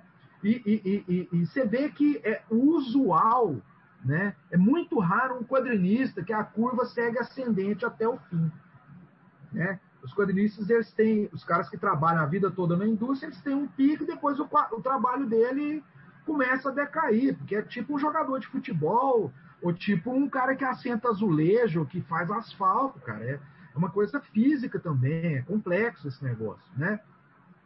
Então, assim, o Sterante tem essa característica, mas é assim, ele não passou pela prova do Kirby. Será que o Sterante seria capaz também de manter um, um tipo de qualidade numa, pro, numa produção tão extensa? Né? É o que a gente estava comparando aqui a partir da, da, da, ideia do Marx, da provocação do Marx, é isso. Quando a gente compara, por exemplo, né, o trabalho do Kirby com o trabalho de outros artistas que a gente curte nos quadrinhos, assim, outros quadrinhos que a gente acha legal, estamos falando aqui em termos de indústria, né? E a indústria é isso, né? 22 páginas por mês, hoje, né? Na época o Kirby fazia 80 por mês, né? Então os caras fazem 22 páginas, não é igual um cara que leva é, um álbum europeu que o cara demora três anos para fazer 46 páginas. Né? É outra realidade, é outro tipo de, de comparação. Né? Um gibi do Tex é um ano para o cara fazer. Né? Na Itália é isso, né? os caras levam em média 11 meses, um ano, para fazer uma edição. Né? Então isso dá a dimensão do que, que é esse operariado desse quadrinho mainstream, né? E que foi onde o Kirby atuou e onde a coisa, a obra dele explode assim, né? Dentro de, todas essas essas limitações. Achei muito massa essa essa recuperação aí, né? Do, do, do Lima aí. Eu acho que a gente podia falar de, de algumas obras do Jack Kirby aí que, que, que são representativas para a galera. É, é, e é isso. Diga aí, Marcão, qual que é uma obra do Jack Kirby que você acha bala que você curte pra caramba? Então, não tem uma obra específica, assim, mas tem um, um, tema específico que eu acho que ele está muito bem, que é essa coisa dos, dos deuses, né? Então, assim, eu, eu gosto particularmente do, do, Thor dele, né? Que eu acho que ele tem é, muita liberdade para criar, ali, para dar uma viajada né, no que ele, ele faz muito bem. É, ele mantém essa coisa da é, majestosidade dos personagens, né? Assim, então, todo mundo muito, muito imponente, né? O Thor, o Odin, Balder, etc. Né? Uh, os Eternos também, né? Os Eternos, eu, eu, eu, gosto muito de mitologia, né? E os Eternos é, nada mais são do que a, a recriação, né, Zeus, etc. Né? E é até engraçado assim que eu estava vendo na, agora na internet que o, eles colocam é, no, no gibi dos Eternos que na verdade foram os Eternos que inspiraram os deuses gregos, né? Assim, então os Uras eram os Zeus, Atina era Atena, etc. Né? E também assim, claro, os, os, os novos deuses, né? Assim, é, quem leu aquele livro da, da Marvel, né? Aquele é, História Secreta lá do, do Sean Howe, ele faz, uma coisa interessante que o, que o Jack Kirby ele teria oferecido, né? O, o, os novos deuses para Marvel, é, que ele é, mataria todo mundo no universo do Thor, né? Teria, teria o Ragnarok e seria substituído pelo é, os personagens dos novos deuses, né? Mas ele teria sido aceito, ele, ele levou para descer. Né? Então eu, eu acho que é aí, sabe assim, é, quando ele, quando ele uh, escreve e, e, desenha deuses assim, eu acho que ele está no seu elemento natural, assim, sabe assim. Eu acho que ali ele consegue dar a grandiosidade que, que esse tema é, precisa. Me diga, qual é? Então, é, eu, eu achei muito legal isso que o Marcos falou, até endosso na, na, na biografia que o Tom Scioli, né, o Scioli faz do, do Jack Kirby, que é o Jack Kirby, a épica biografia do Rei dos Quadrinhos, ele cita isso e de uma forma muito interessante. Assim, eu não li o, o do, do Marco, o, a sugestão do Marcos de leitura aí do, do Marvel, mas é massa que na, na quadrinização biográfica do Kirby, não autorizada pela família, pela DC nem pela Marvel, né? Ele pega e fala bem assim, ele propõe isso abertamente pro, pro Stanley, fala, Stanley, é que a gente podia pegar, velho, matar esses deuses antigos que eu não inventei, mas mataria eles todos para pôr os novos deuses no lugar e ao mesmo tempo vindo com essa ideia que o Lima já já, já falou do fascismo, né? E aí é muito brilhante, pô, para frentex pra caramba, imagina você matar algo que já está consolidado, que tem venda de mercado, tal pá, assim, passar o, o, rodo e começar algo novo, assim, ou seja, a, a, o brilhantismo do Kirby é, é, tão é tão sem amarras que, velho, não vamos se prender a isso. O negócio são os novos deuses. Tanto que ele não abandonou né, a ideia quando ele foi para descer. Ele levou com esse nome, os novos deuses. Com, com, com certeza, já que já tinha um panteão dos deuses da Marvel, né, era, era esse contraponto, né, coexistindo no outro universo, né, que aí a gente vê que ele vai conseguir pôr dentro das revistas de Jimmy Olsen, das, enfim, publicação de Superman. Mas o que, que eu acho é, é, e, e, aí tem os Eternos também que eu pensei, peguei recentemente, é isso que o Marcos falou do Panteão dos Deuses, mas ao mesmo tempo você vê muita influência do Mar, de uma arquitetura da, da América Latina, Inca, Maia ali, né? Muito doido. Não sei se já repararam. Ele bebe muito de uma leitura ali de imagens, né? Tem uma pirâmide lá. É, cara, é muito, é muito fabuloso, assim. Mas eu confesso que, que o, o que agora me toca mais, que eu li por último, não, não, não tinha lido, só o Lima, fazia propaganda durante anos, mas saiu no Brasil, foi o Omar. O Omar eu fiquei maravilhado.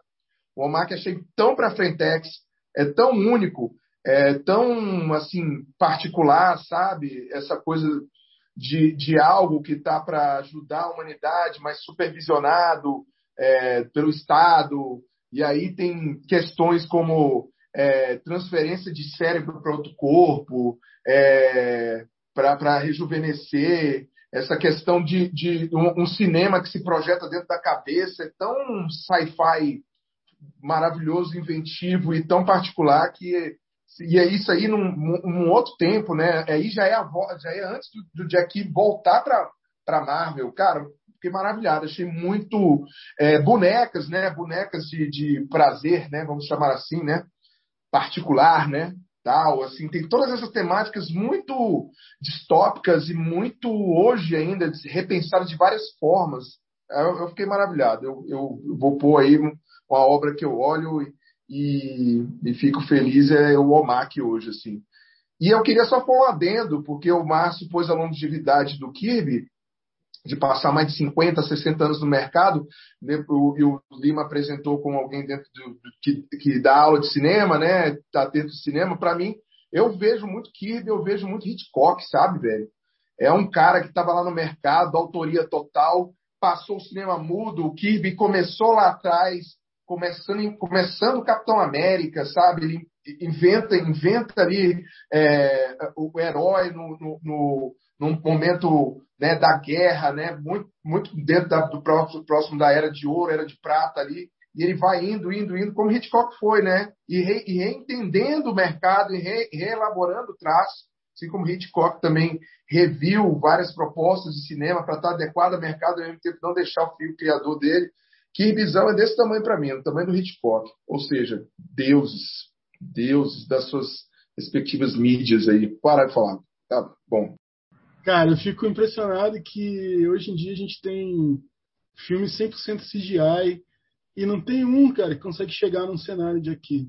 Não tem, um, não tem uma Asgard que tenha aparecido no cinema, velho, que chegue perto do pé do, do Odin lá de uma página de aqui. Sacou? É, tanto porque tem toda a questão gráfica envolvida, né? realmente não é um tipo de coisa que é feito para ser visto é, é, no audiovisual, mas que, pô, se a gente for pegar, sei lá, a, a, no, no, nesse filme do Doutor Estranho tem um momento ali que é uma homenagem ao, ao Steve Ditko, e, e que para mim ficou bem. Eu olhei assim e falei, caralho, ficou igualzinho o, cenário ali do, do dos mundos cósmicos lá do Steve Ditko. Mas o Jack Kirby, ele, ele é inalcançável esteticamente nesse sentido para o audiovisual. Assim. É, para mim, é, é, eu tenho. É difícil escolher uma obra do Jack Kirby. É, eu gosto muito de visualmente, gosto muito do desenho do, do desenho do Kirby no no Etrigan, porque para mim é o, é o Kirby na época monstro, assim, pré-Marvel, é, só que traduzido para essa estética dele já anos 70, assim, é, páginas duplas de inferno, assim, que são fenomenais, são um deleite para se ver. É, o Mac, para mim, é uma coisa que eu acho de, uma, de um heroísmo é, melancólico é, que me toca bastante. Assim, eu acho o Mac de uma melancolia é, é, de, de, um futuro sem futuro. É um futuro sem futuro. Né? É um cara que é um futuro sem futuro, o herói de um futuro sem futuro, para mim é uma coisa que, me, que, que eu gosto muito. Mas eu tenho que falar que depois de ter lido esses, esse quarto mundo todo, o Senhor Milagre para mim é, é uma é, é, a obra assim do, do, Kirby em termos de, de se eu tiver que escolher um título, né? É, o Senhor Milagre tem envolve é o Kirby humano, é o Kirby. Você vê que o, que o, que o Senhor Milagre, beleza, é um novo Deus, mas ele é, é, é um ser humano muito próximo do, do, ser humano. Ele tem, tem esposa, tem uma casa, ele tem um trabalho, ele tem, é, é, é ele tem que fazer mil coisas, assim, mas que ao mesmo tempo eleva. E eu acho que é essa questão, quando fala de divino no Jack para mim, é que ele eleva o ser humano para o divino. Ele não cria o divino é, é, inalcançável, né? Ele fala assim, ah, a gente, nós somos novos deuses, mas a gente está aqui por causa dos seres humanos. A gente age, nós somos eternos, a gente está aqui por causa dos seres humanos, porque a, o, a galera cósmica lá está esperando vocês crescerem, sacou? É, então ele, ele, traz essa coisa. E o seu milagre, para mim, traz a parada para o humano, assim, de uma maneira muito tocante, muito épica, né? A, a, a, a gente sabe é, dessa coisa do, do Senhor Milagre ser filho, do, ser, né, fazer parte do pacto, né? Do Senhor Milagre, você crescer em Apocalipse e do Orion crescer em, em, em Nova Gênese. E o Orion, apesar disso, também ser um cara que carrega uma bad vibe. É, é, né? Enquanto o Orion é um herói bad vibe e o, e o, e o Senhor Milagre é um, um, um, um cara que tinha tudo para ser né, o pior do mundo e achou o espaço dele ali e fugiu e foi para a Terra e, e, e criou e, e, tem muito do, da história do Kirby ali no meio, né, muito do que ele quis fazer de, de com relação às frustrações que ele, que ele passou na vida inteira dele como, como quadrinista. Então, acho que o, o Senhor Milagre, para mim, ele subiu ali no topo. Tá realmente como um dos melhores. Cara, eu nem, nem cheguei a falar, por exemplo, Capitão América do Jack Kirby, que para mim também é um que está no traço, assim, Capitão América nos anos 70, quando ele volta para Marvel, que tá o Jack Kirby tinindo, é, desenhando pra caramba, É, e é engraçado porque ele pega é, cenas e momentos da criação que ele fez do Capitão América número 1. Tem a edição do Capitão América do, dessa volta dele que ele reconta a origem do, do Capitão América, e ele vai na, na, edição que ele fez, a número 1 do Capitão América lá, nos anos 30, 40, e ele reconta, reformulando as páginas mesmo, assim, como se fosse ele redesenhando o trabalho dele, assim, é uma coisa, é difícil selecionar uma coisa só, mas o Senhor Milagre, para mim, ele subiu ali no top. É, selecionar uma coisa do Kirby é covardia, né, cara? É, é um osso duro. É, então, só para resgatar algo que, que a galera ainda não, não, não, falou aqui, né? A gente falou dessas outras coisas todas, né? Tem o Quarteto Fantástico, né, velho? Tem o Quarteto Fantástico. Aí, cara. Tem aí, Quarteto assim, Fantástico, não tem como. Esse, esse Jack Kirby é tão desgraçado, velho. Se não fosse essa porcaria é. do Quarteto Fantástico, velho, é. nem, nem, nem tinha mais super-herói no mundo, não, velho. A gente tava livre dessa maldição, velho. Com certeza. Então, assim, cara, ainda tem esse quarteto fantástico aí, cara, que foram, sei lá, 102 números assim, cara, e que a coisa vai num crescendo, assim. É uma coisa absurda, né? Da ideia da ficção científica, da piração, da loucura, né? Que é outro aspecto que eu acho, assim, né? Eu falei, né? Eu e o Vidigal ficamos com uma palavra para definir o Kirby, é a, é a energia, né, cara? Mas tem uma outra, assim, cara, que é uma coisa de uma, de uma imaginação febril, né, cara? O, Kirby tem essa coisa da imaginação febril, é como se não coubesse a criatividade, a imaginação dele não coubesse dentro dele, ele precisasse jorrar aquilo, né? Então tem aspectos que são inacreditáveis, assim. cara, isso tudo dentro da porcaria de uma indústria careta, né? Assim, por exemplo, o cara vai desenhar, sei lá, os Eternos, né? Então ele vai lutar lá contra os deviantes, assim ou lá no quarto mundo ele vai enfrentar lá os caras do Dark Side. Assim. Ele podia ter uma solução para isso. Assim, ah, então os caras têm uma armadura, um uniforme, um negócio, para facilitar o trampo dele. Ele não, cara. É, cada um tem o seu visual. E eu não vou nem repetir, eu não estou nem aí. Né? Assim, ele não consegue desenhar o mesmo carro duas vezes. Mas ao mesmo tempo ninguém tem dúvida que aquele é o mesmo carro, aquela é a mesma nave. Né? Assim, numa entrevista eu vi uma coisa incrível, assim, ele falando assim, assim, ah, como é que é o seu negócio de pesquisa? Né? Você vai fazer a história lá da Segunda Guerra, como é que é a sua coisa da pesquisa, do, da indumentária, dos tanques de guerra e tal e tal, né? Isso, cara, eu não tenho tempo para fazer pesquisa. Eu não vou fazer pesquisa, eu não tenho tempo para fazer pesquisa, eu ganho por página. Se eu parar para fazer pesquisa, o que eu vou fazer, e é aí que está essa coisa da genialidade que a gente estava discutindo. Assim eu, eu vou fazer um tanque que o leitor, a hora que bater o olho, ele vai saber que aquele tanque é um tanque alemão. É um tanque de guerra alemão. Ele não vai ter dúvida hora nenhuma que aquele soldado é, é, é, é sei lá, é, é, é, alemão. Ele não, não vai ter dúvida. Eu não vou ficar me baseando em referência. Então tem essa coisa de uma liberdade, assim, né? E, e de uma capacidade de criar, de alterar, de imprimir visualidade, assim, que é uma que é que é algo muito, muito impressionante, né? Assim, ali pro, pro, que, eu, que eu vejo. Então, é, aí, assim, essa coisa também deu achar. Olha só, o, o, o, o Lima puxou essa história né, de como ele também se situava, apesar de ser um operário, ele é tipo um Lula, né? né? Apesar, o cara está na vanguarda de um negócio. Assim, né?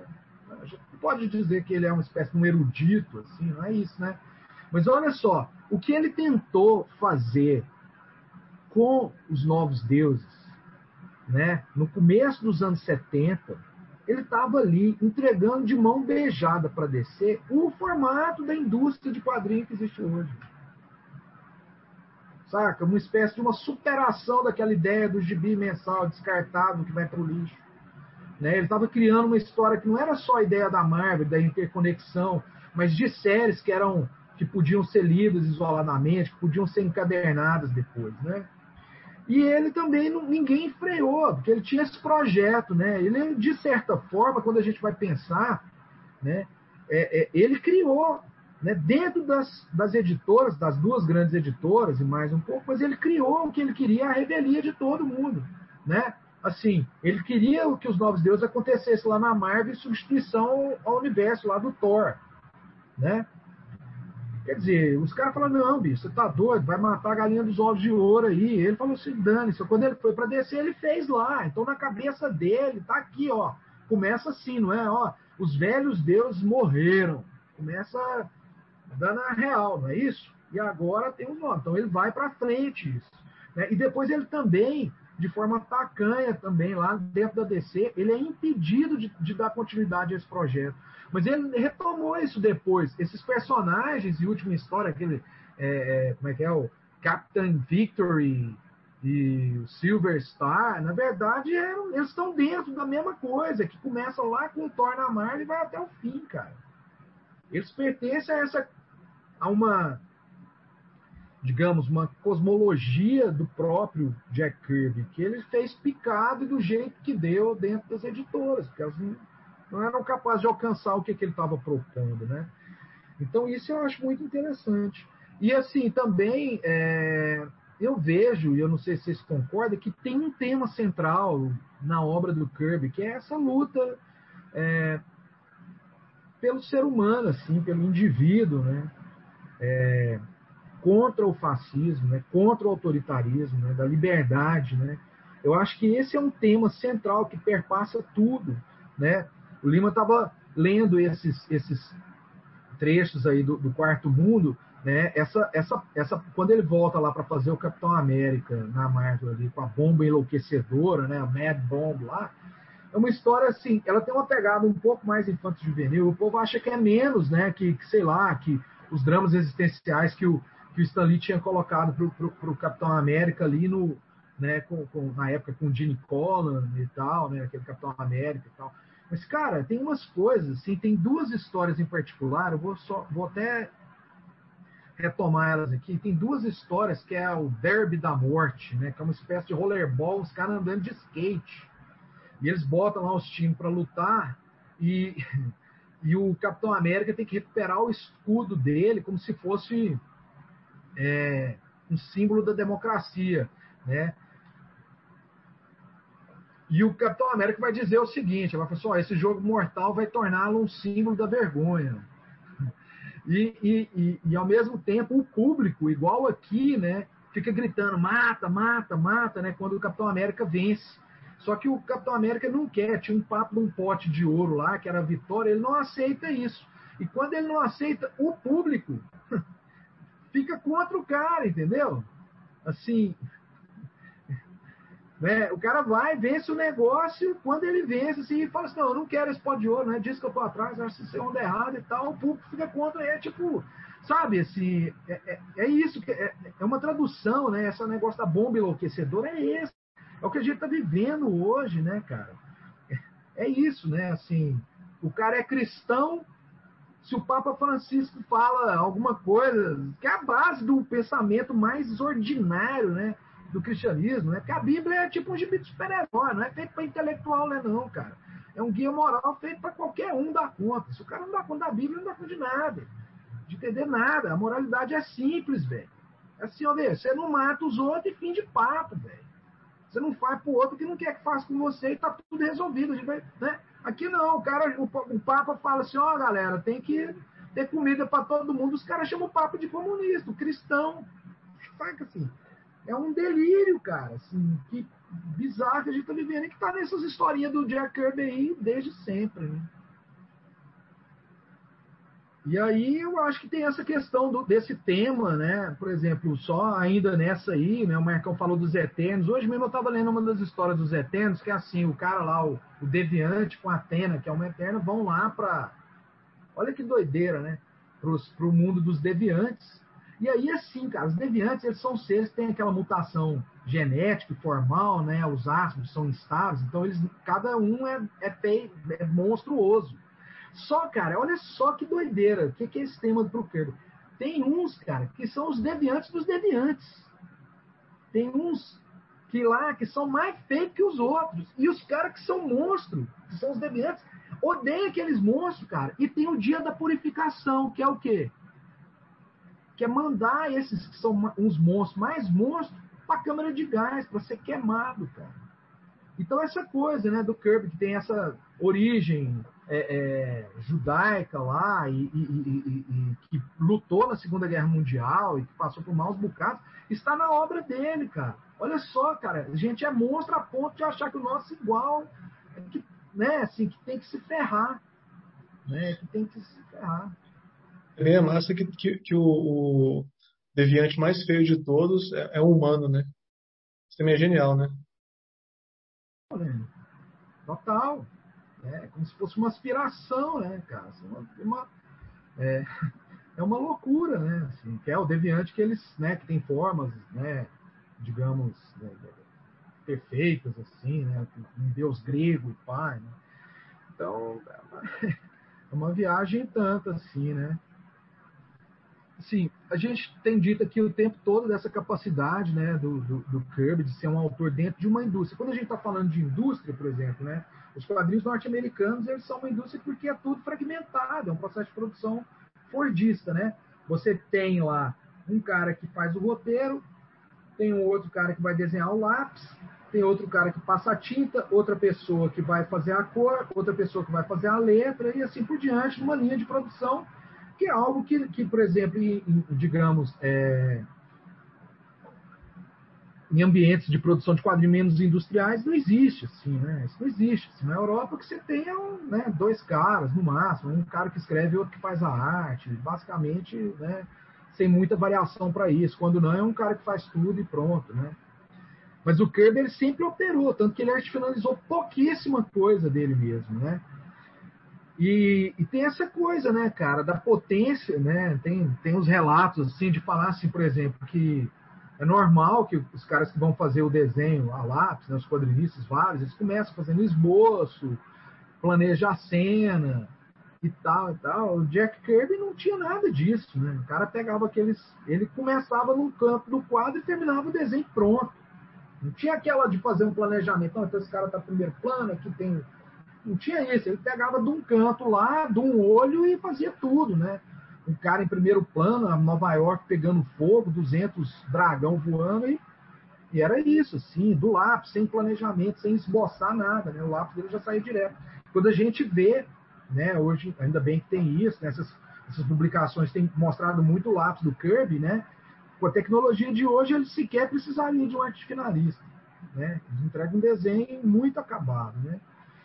E ao mesmo tempo ele teve aí vários arte finalistas, né? É, que, que, que, trabalharam com ele. E aí eu queria levantar a questão aí para vocês. Quem que é o arte finalista o favorito e o mais desgracento? Do Jack Kirby. Trazer um trecho aqui que eu achei muito legal quando a gente propôs essa conversa, da biografia do, Dom, do, do Tom Icioli, né? Que tem um trecho que é bem assim, ó. Mike, Mike Royer chegou seu primeiro serviço de arte finalista. Aí o Kirby olha e fala: Que merda é essa? Que houve com os russos? Aí o, o Mike Royer vira e fala: Não sei, eu achei, é, eu deixei mais bonita, mas a cara da Cher, Joyce Nott não fazia isso. Aí o Kirby puto, que o Kirby era bruto. Né? A gente não entrou na parte biográfica do Kirby, mas o Kirby foi criado nas ruas, dando pancada em moleque, desmaiado, bebia goró, era o capeta todo. Aí, aí fala bem assim, não preciso de ninguém para embonecar meus desenhos. Bonecar meus desenhos. Ainda mais os rostos. Eu contratei porque você segue o que eu botei. Não era para mudar nenhuma linha arruma. Aí ele falou que pegou um assistente lá para cortar e para refazer o rosto do jeito que ele queria. Isso aqui já é o Kirby já sendo menos injustiçado, né? menos, né? que já aconteceu várias injustiças. Dito isso, é o clássico papo que eu sempre tenho com, com, com o Marco, com o Lima e com o Márcio sobre o super-homem, né? Eu não lembro quem, eu nunca lembro do nome do arte finalista, quem que é mesmo, Lima, Mar, o Márcio, Marcos, que, que endireitava, endireitava a cara do super-homem. Era, era o Kutsuan, né? Eles botavam o Kutsuan e desenhavam o rosto dele. Quem era? Era o Murphy Anderson. Ah, Murphy que Anderson. É o, que, era o, que era o arte finalista e clone do Kurt Swan. Né? Porque nada é tão ruim que não possa ter dois. Cara, é muita miopia de uma editora falar que, velho, a gente vai fazer uma cara bonita no super-homem aqui do Kirby. É, é, é, é, muita miopia, assim, eu fico impressionado com isso.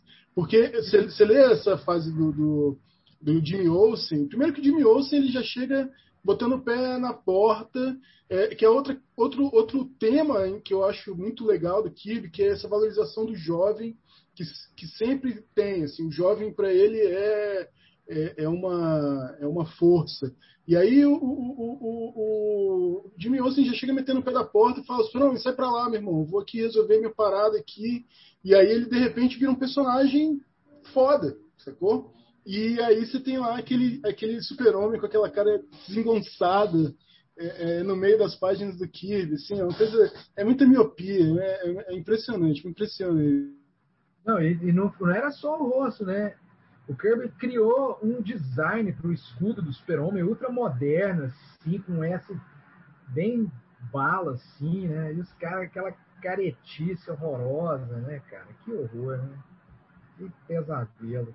Bom, o meu favorito é esse que depois da, da tunda aí do, do, do, próprio Kirby tomou tomou tenência e tomou rumo na vida, né? É o Mike Royer, para mim, é o arte finalista definitivo do Kirby pelo total respeito que ele tinha com Jack Kirby, valorizando todas as qualidades do Kirby e tal, né? Assim, é, para mim, ele era o, foi o grande, assim. Mas eu acho que o Kirby teve vários bons arte finalistas, assim, né? Gosto de vários, assim. Joe Sinot, que é um arte finalista que eu particularmente não curto com outros autores, mas com, com, com é, o Jack Kirby no quarteto funciona à perfeição. É, eu gosto das coisas finalizadas pelo Frank Giacoya, é, gosto até do Chick Stone, que O The Bruce Barry, gosta, Márcio? Esse é mais recente, eu não gosto tanto, né? Não gosto tanto. Na verdade, na introdução do OMAC, fala que ele veio tirar as férias do Roy. Sim, é, quebra o galho, quebra o galho. Tem vários caras aí, né? É, é... Tem, tem, vários, assim. O John Verportin também era um que fez as primeiras histórias dos Eternos antes do, antes do Mark Royer, e também era uma figura bem visível assim nos quadrinhos dos anos 70, também é um bom artinalista. Agora, o pior de todos, né, o, dramaticamente terrível, né? tinha que ir pra cadeia, era o Vince Coleta, né, cara? Porque ele, cara, pelo amor de Deus, né, bicho, o que ele fazia era terrível, né? Essa, se é que alguém não sabe, né, ele que também era um operário, né, era um operário, né, ele não ligava para aquilo assim, né, ele queria ganhar a grana e entregar no prazo. E era isso que ele fazia, sempre fez, então era um, um cara que você podia contar com ele ali. Mas, por exemplo, se numa cena o Kirby desenhava oito personagens dentro de um quadro, por menor que seja, né, assim o, o, o, o Mike Roy apagava três, quatro, né, simplificava as coisas, né, é, o Mike Roy não, desculpa, o Vince Coleta, né, assim, isso, isso era complicado. e você, Marcão, quem são os caras?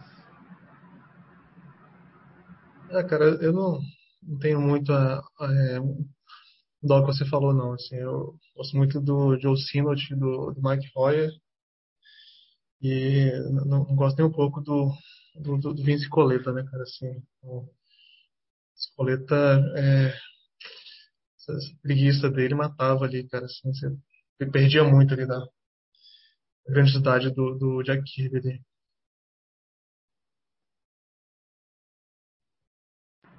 Eu é, sou também Mark Royer pela, pela proximidade do traço do, do Kirby. É, para mim é o, é o, melhor assim.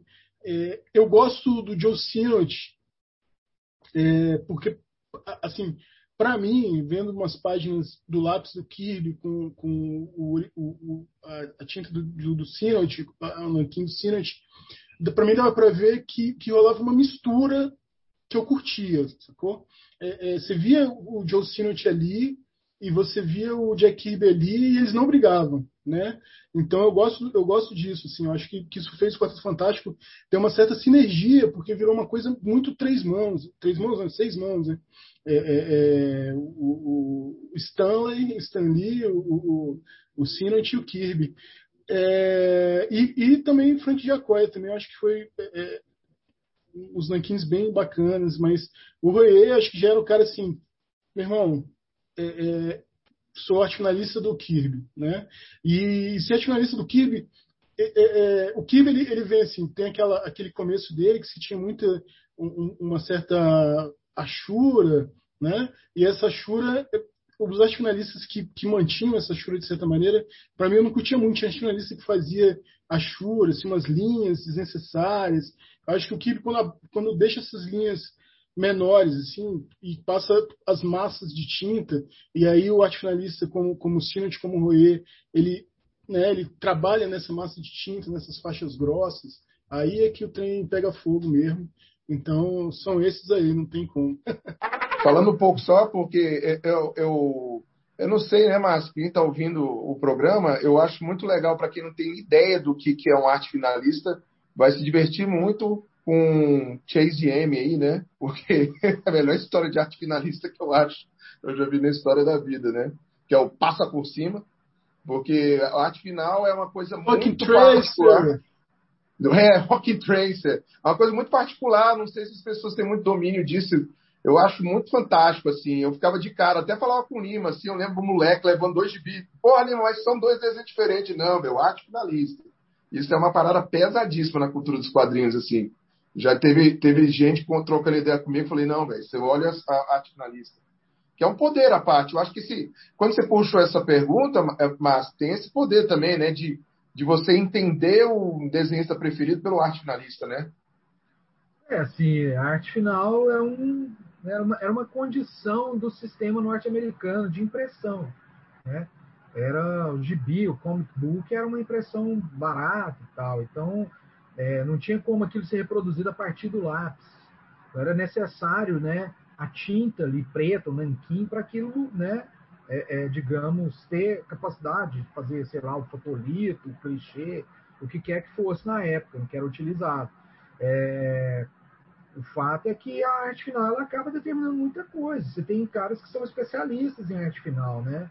A gente se especializar em arte final. Então, é, é esses caras que a gente está falando, né, apesar de serem desenhistas também é, talentosos, né, mas eles se especializaram em arte final, né, o Mike Royer, o próprio Joe Sinor, né, esses caras se especializaram em arte final, assim, né, e, e, a maneira como cada um vai interpretar o lápis, né, é, é, é distinta, né, isso dá uma pegada diferente. Né. O caso do Vince Coletta é que é essa coisa que ele dava de estragar qualquer artista, né? Isso é um talento também generoso. Né? Não tem um que o cara estraga e outro que ele não estraga. Ele estraga todo, não sobra um. Mas, né, assim, é... mas tem uma coisa assim que, em alguns momentos, hei de confessar que eu acho que o lance dele usar aquelas canetas fininhas, né, um bico de pena fininha, assim, no Thor, em algum momento, aquilo até que funciona. Mas não é muito momento, não. São alguns, né? Que tem essa coisa, né?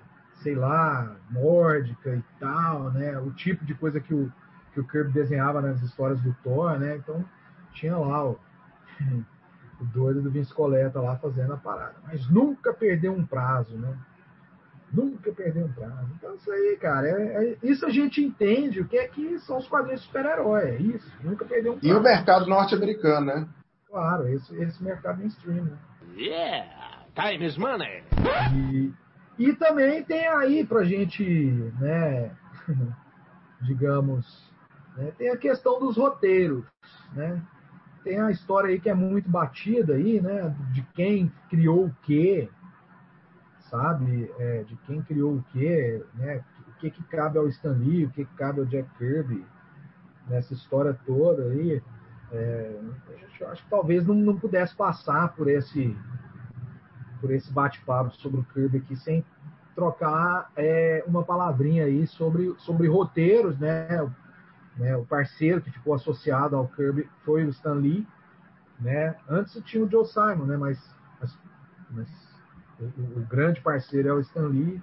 E, e o Kirby escreveu muita coisa sozinho. E eu queria ver o que, é que, vocês, o que, é que vocês têm a dizer aí sobre isso.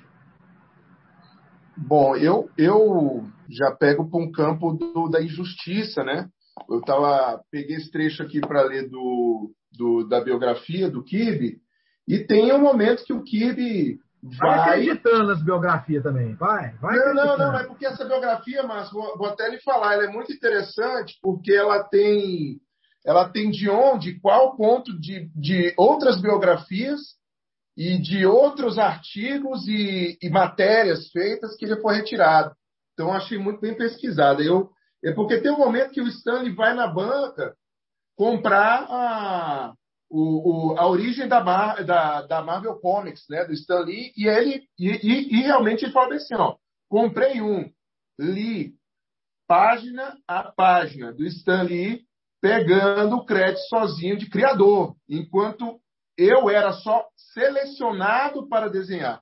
Aí tem a célebre vingança, né, do, do Kirby, que ele pega e cria, né, o, o, o Funk Flashman, né, que é o personagem que era a zoeira do Stanley. muito bom. O marqueteiro de um planeta de Apocalipse, velho. É muito bom. Mas isso mostra que o, o do Kirby eu espero isso. Ódio. Então vou me vingar. Que melhor vingança se não a vingança artística? Eternizado ali, ó. O funk flash. Enfim, eu vou, vou, pontuar isso. Mas eu, eu, eu, concordo também na parceria do Joe Simon, que por sinal era parceria dos sonhos do Kirby, né? Eles se entendiam muito bem, é, mas num caráter ali da Marvel foi que alavancou e, de certa forma, trouxe o nome do Kirby para um outro lugar. Tanto é que a gente não pode esquecer de outras grandes colaborações do Kirby na DC, né? É, como o, o Intrigan, né?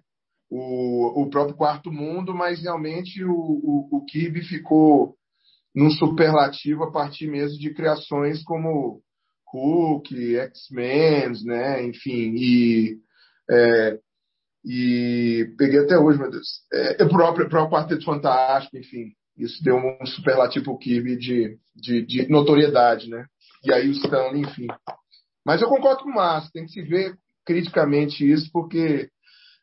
Criticamente mesmo, porque eu conto pra galera que existe o Kirby, que tem uma galera que. Mas não tem aquele velhinho do filme, é ele? Não, esse é o Stanley, enfim. Minha nossa, nossa moça! É, tem um texto meu para Raio Laser, né, que a gente, a gente fez aí quando o Stanley morreu, né, eu, eu, o Márcio Lima, depois a gente vai linkar aí no, no, post desse episódio, e é, tem, tem minha, minha opinião, e ela, ela não mudou muito não, sabe assim, eu acho assim que a gente é, tem, tem uma tendência a sempre é, meio que é, proteger quem, quem morreu antes, né, assim. E assim, digamos, a gente tem essa tendência também assim a sempre ficar do lado do, do mais pobre, né? E assim, e o cara que se deu bem assim, a gente acaba é, vendo com um, um, lado meio negativo, né? Assim, até comparei assim essa coisa do, do John Lennon Paul McCartney, né? Assim, o John Lennon é, é, mais bem visto por McCartney e tal, né? Que assim, é visto como um cara certinho ali, o cara piegas tal que eu acho que o, a relação Stan Lee e Jack Kirby também pega um pouco disso, assim, né? O, o Jack Kirby morreu antes, né? Assim, não, embora hoje a, a família né, tenha, tenha recebido assim é, muito mais royalties, né, e tal, e esteja assim, digamos, não, não, não possa reclamar tanto. É, ele morreu assim, ele, ele não, não teve em vida, né? Assim, ele não foi devidamente acreditado pelo que ele é, criou, né? E, mas é, mesmo assim, né, tendo, tendo dito isso, eu assim eu entendo que o, o, o Stan Lee, né, por ser um cara assim é, mais do marketing assim tal, ele sempre conseguiu é, criar é mais para si essa coisa assim que ele é, por exemplo, ele, viajava muito, né? Assim, ele estava sempre, digamos, fazendo muitos contatos, estava assim, ele tinha essa coisa da, da, da palavra, né, assim, que vinha muito, muito facilmente para ele, né, tinha essa coisa do, do, dos stand é, box que ele publicava nas, nas revistas, né, assim, então ele tinha um diálogo assim muito direto com, com o leitor, né, então ele, ele era meio que a cara da Marvel e ele foi, foi é, surfando nessa onda, né? E o Jack Kirby mais é, operário ali, né? Escondido ali no, no, nos porões ali desenhando, ele não tinha também nem, nem tempo, né? Para aparecer, né? E aí, assim, o, o Stan Lee com essa coisa do método Marvel, né? De ele é, é, criar essa, é, essa ideia é, geral e depois ele voltar e colocar os diálogos, né, permitia que ele escrevia, escrevesse é, muito mais títulos, né, assim, então ele estava é, sempre em, em, evidência ali, né, enquanto que o que o, o Kirby, que digamos assim é, pegava no grosso mesmo, assim, ele é, não conseguia, digamos, ter uma, uma, uma exibição tão, tão profícua quanto a do, a do Stan Lee, né? Mas, mas eu acho que é um pouco disso, disso assim, sabe? Eu acho que é, realmente. Cara, na deixa, época... eu, deixa eu te interromper aqui, olha só. Você fez uma comparação com o John Lennon e o Paul McCartney, certo? Tipo, como se o John Lennon está para Jack Kirby, assim como o Paul McCartney está para Stan Lee, certo? Não, não assim, não, digamos, no, no, papel musical, assim, mas assim, mais assim, digamos, na, na, Mas é isso, não foi adoração que eles suscitaram nos fãs, né? Assim. Ok, né? Então, olha só, você, né? Por exemplo, se o é, John Lennon estivesse vivo, ele ia fazer um vídeo desses de TikTok. Se o Stan Lee tivesse vivo e tivesse tido tempo, eu tenho certeza que ele faria um TikTok. Mas eu duvido que o Jack Kirby faria. Da mesma forma, com certeza, eu, eu tenho minhas dúvidas sérias que, o, que o John Lennon fizesse um TikTok aí, mano. Então, acho que você tá, a sua comparação foi boa. Porque os caras que fazem o TikTok e os outros que não fazem o TikTok. Você não acha correto isso aí, Marcão? Obrigado, fico feliz por você ter gostado da minha comparação. Mas correta, apropriada. Eu tirei a prova ela aqui. Eu, eu, eu é, com relação a isso, eu, a gente conversado contigo, né, Márcio? Antes da gente, da gente gravar, né? E você colocou uma, uma, uma posição que, que eu vou deixar para você falar direito, e que eu, eu pensei lembrar, né? muito. Né? Oi? Eu lembrar, se eu me lembrar, fala. Se eu não lembrar, você fala. E que tem muito a ver com, com, com o Kibe escritor na DC, e que eu vejo muito desse lance é, é, uma certa seriedade, né, com, com, a maneira como ele escreve, uma certa, uma certa é, até uma certa dureza, assim, é, em relação ao, ao, que o, ele fazia com o Jack Kirby, né, com o Stan Lee.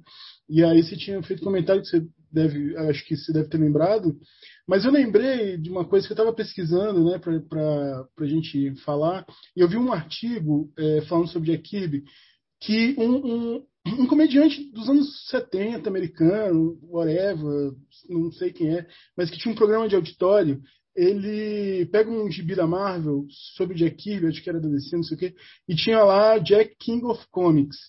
E aí esse cara ele fica puto, ele, ele, ele fala mal do Jack Kirby ao vivo, assim, fala, quem que é esse Jack Kirby? É um farsante, chegar aqui e falar que é o rei do comics, porque ele tinha entendido o rei do comics como o rei da comédia. E ele falava, não, eu tenho tantos anos de comediante, sacou, não sei o quê. Quem é ele para chegar e falar que é o rei do comics, não sei o quê, não sei o quê, não sei o quê. E aí o, Jack Kirby, é, e aí o, o, o Jack Kirby ficou muito sentido com isso, muito sentido com isso. E o, o Mark Evanier escreveu uma carta. Né? Ele era, ele era, ele era é, assistente do Kirby, né, com, com texto e tal, e ele escreveu uma carta para esse comediante falando, velho, não, velho, comics é comic book, não tem nada a ver com a história. E aí esse cara pegou e fez um outro Johnny programa, Carson. Johnny. Carson, né? Ele pegou e fez um outro programa, no outro programa ele falou, velho, eu queria pedir desculpa pro Jack Kirby, porque eu confundi as coisas, eu não, não saquei qual era a onda, e é isso mesmo, Jack Kirby é o King of Comics, sacou? Porque o, acho que o que rola nessa, nessa briga toda com relação ao, ao Stan Lee e, e, e, o Jack Kirby é esse reconhecimento é, que, ao mesmo tempo, a gente não pode botar a culpa só no Stan Lee, porque a indústria pedia essa pessoa que capitaneava é, é, esse, mito da pessoa que capitaneia a indústria, que capitaneia a, a, a uma linha editorial. Né? Isso é uma coisa que, que a indústria pede, que, que, o mercado pede, e o Stan Lee estava mais do que apto para fazer isso. Né? Então não foi uma questão 100% Stan Lee. Né? Existia essa coisa de que a indústria precisava de ter um capitão, e esse capitão tinha que estar presente, tinha que ter uma presença marqueteira ali. Né? E o Jack Kirby não estava não estava afim disso, né? A, onda de Akiba é fazer gibi, não é fazer marketing, né? Quem faz marketing é o pessoal de Apocalipse. Então, o, o, o, então isso tudo é bem complexo mesmo, né? Então eu lembrei muito do que você falou. Aí não sei se você lembrou. Mas tem uma coisa que aí eu acho que podia, podia refletir antes da fala do Márcio, só para Márcio, eu queria muito que você falasse sobre isso. É o seguinte, foi aquela coisa que você sempre toca no assunto e me toca muito numa reflexão que Cara, a partir do momento que a gente está numa indústria de produtos que eram para juvenil e infanto juvenil, se tem uma cara que é divertida, que é extrovertida, isso aí também ajuda, né? Então, provavelmente faz, um, faz parte desse plano, né? Tem um cara que, como o Jack Kirby falava aqui, é, cara, aí o cara começou a subir, subir na mesa e falou como é que o surfista prateado, feito um retardado, na visão do Kirby, né? Que ele é muito truzão, a barreta e tal. E aí tem isso também. Tem a, de repente a química era essa, né? A gente Aí entendo o seu ponto de reflexão, né? Não, de repente não pode também nem nem tanto tomar, né? Diga aí, por favor. Não, eu, é... o que eu acho é aí tem, tem vários tem vários pontos assim, né? É...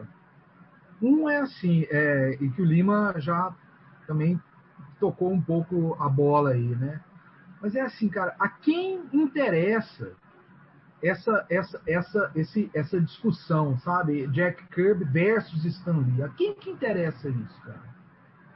Assim, porque na verdade esse assunto ele vai, vai perdurar infinitamente. Assim. Me parece que a gente está olhando, sabe, assim, para o lugar errado, assim, sabe? É, é, essa é a impressão que fica para mim, sabe? É, é, eu, eu acho também é importante dizer, por exemplo, assim, do ponto de vista da indústria, né, é que o Stan Lee não era o dono da Marvel. Ele não foi o cara que ficou bilionário com a Marvel, ele não capitalizou, era o emprego dele lá. Ele ganhou grana, ele era melhor de negócio, e também nem era um grande cara dos negócios, mas ele era melhor de negócio. O Kirby não era um homem de negócio, o Kirby era um artista, cara. E essa é a diferença, para mim, central entre Jack Kirby e Stan Lee. De um lado você tem um artista, e de outro você tem um entertainer, né? Agora, sim, também me incomoda hoje, né, essa, essa virada de jogo total que vai dizer que o Stanley não fez nada. Sabe? Isso aí eu também acho, pô, cara, assim, né? Eu não tenho dúvidas, assim, que a força motriz por causa das coisas, e quem fez a parada dar certo em certo nível, ou, é, é, é o Jack Kirby, cara, né? Assim, ele tava. Você, você, é mais, a gente nunca vai saber, na real, porque os documentos não existem mais, né? Mas é fácil assim, você perceber o que, que pode ser uma ideia vinda do Kirby o que, que pode ser uma ideia vinda do Stan Lee. Você lendo os gibis, é, é, é, dá para meio que identificar isso, né? Olha, esse, essa história aqui, ela parece um conceito do Jack Kirby, né? Você vê aquela coisa da imaginação delirante, o um negócio. Cara, se a gente for pensar, por exemplo, né? É, é, é o lance do Galactus, né? Olha só, as sagas cósmicas anteriores a isso, né? Olha, olha, o impacto disso, assim, né? Um personagem, né? O Super-Homem é uma espécie de um personagem de ficção científica. Quando aparece a Liga da Justiça, cara, eles vão enfrentar uma uma, uma estrela do mar. Sim, cara. Porra, velho, né? O outro lá, o cara tem um anel, cara. Ele pode tudo, ele só não pode contra o amarelo. Então, velho, tá fácil quebrar o cara no pau, não tá não? Né? O cara, né, assim, então tem essas doideiras. Aí você pega, por exemplo, quando aparece ali o Galactus, né, e o surfista prateado, aquilo é uma coisa de uma outra dimensão. A gente está levando essa ideia do cósmico nos quadrinhos para um outro patamar, assim, que nesse quadrinho mainstream americano eu, eu não tenho notícia disso antes, né? Aí, e aí, assim, eu acho que existiu uma sinergia ali, né? Assim, do ponto de vista, e aí, é, não é nem discutir a questão dessa capacidade do marketing do Stan Lee, de se vender, que é a capacidade dele, de ser um cara de homem de negócio.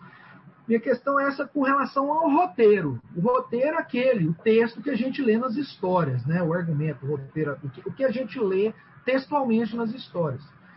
E, e aí, assim, né? Assim, é para mim, né? E por isso eu acho uma injustiça e uma tolice também querer zerar a importância do, do Stan Lee, falar que ele não fez nada, né? Também existe uma tendência agora nesse sentido. Ah, ele não fez nada. Bom, se ele tivesse feito apenas de colocar os diálogos, cara, que ele colocou nos quadrinhos que ele fez, de escrever o texto que o cara vai ler, ele fez isso de uma forma que foi original também para a época, cara. Que destoava do que, que existia no mercado, e isso faz uma diferença. Isso faz uma diferença. E quando você lê, por exemplo, o Quarteto Fantástico, né, existe um frescor ali, cara. Né? Quando você está lendo lá aquelas histórias, tem um frescor ali, tem um tipo de um senso de humor que, que permeia, tem a escolha das palavras. Por exemplo, quando você está lendo o Thor, também tem um frescor naquilo ali, cara.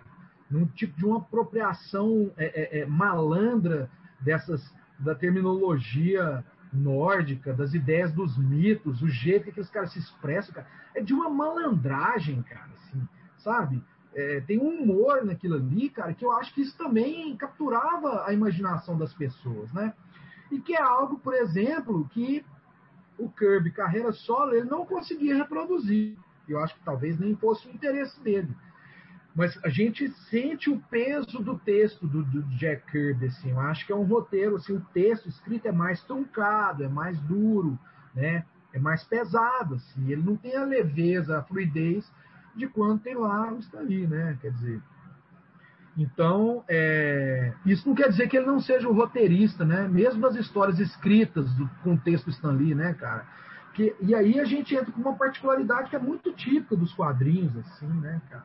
Eu, eu advogo isso sempre, assim, existem muitas formas de você ler uma história em quadrinho, né? Sabe? Assim, tem muita, muito jeito de você ler uma história em quadrinho, assim. É muito diferente você ler um livro, né? Porque quando você está lendo o livro, é aquilo lá, cara, é aquelas palavras que estão se abrindo. Se elas se concatenam bem, aquilo funciona, se não, não. Né? Você pode ter uma ótima história e aquilo tá e o livro ser medíocre pela incapacidade com as palavras do autor e a história ser boa. Né? Os quadrinhos não, eventualmente a história, o texto, o texto, né? as palavras não são lá as melhores da época, as mais sofisticadas, cara. Mas aquela narrativa que está colocada ali, cara, ela é tão potente. Então o Jack Kirby nunca abriu mão disso, né, cara? Assim, quer dizer, o roteiro está lá já, né? O Stanley foi esperto nesse sentido, de se cercar dos melhores, os caras que resolviam entregar o negócio para ele, para ele fazer um gol, cara. Era tipo Túlio, maravilha. Não é bom de bola, não sabe driblar, não sabe, mas você, quando toca a bola, o cara faz o gol, velho. Né? O cara fazia o gol, bicho. Toda hora ele fazia a bola ia pro cara, o cara fazia o gol. Né? Teve uma época o maldito Túlio Maravilha. Era isso, né? Um jogador ruim, perna de pau, mas que foi artilheiro do Campeonato Brasileiro não sei quantas vezes ganhou esse título lá pro Botafogo, até onde eu sei. Né? E um puta perna de pau. Não sei driblar muito, não, mas se bola a bola pra mim, eu enfio ela lá dentro, quer ver? E pá. Então o Stanley é um pouco isso para mim, assim, cara. Ele tinha essa capacidade de, de articular coisas ali, né? Então tinha uma sinergia entre os dois, né? Mas, e o Kirby, nessa questão do texto, né? O texto dele já era mais, digamos, pesado, né?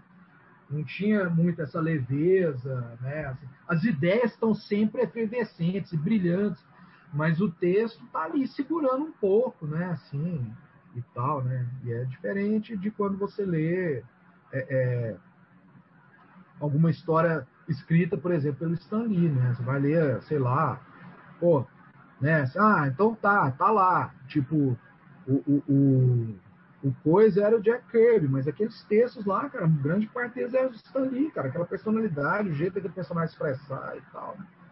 É, eu acho que tem uma, uma parada ali, né, que, que, é, que, é, que é forte, que é pulsante, assim, né. Então, é, ou seja, na verdade, cara, essa treta da gente ficar colocando esses dois, essas duas figuras em disputa, eu resumo ela assim, isso é uma escrotidão da indústria, né?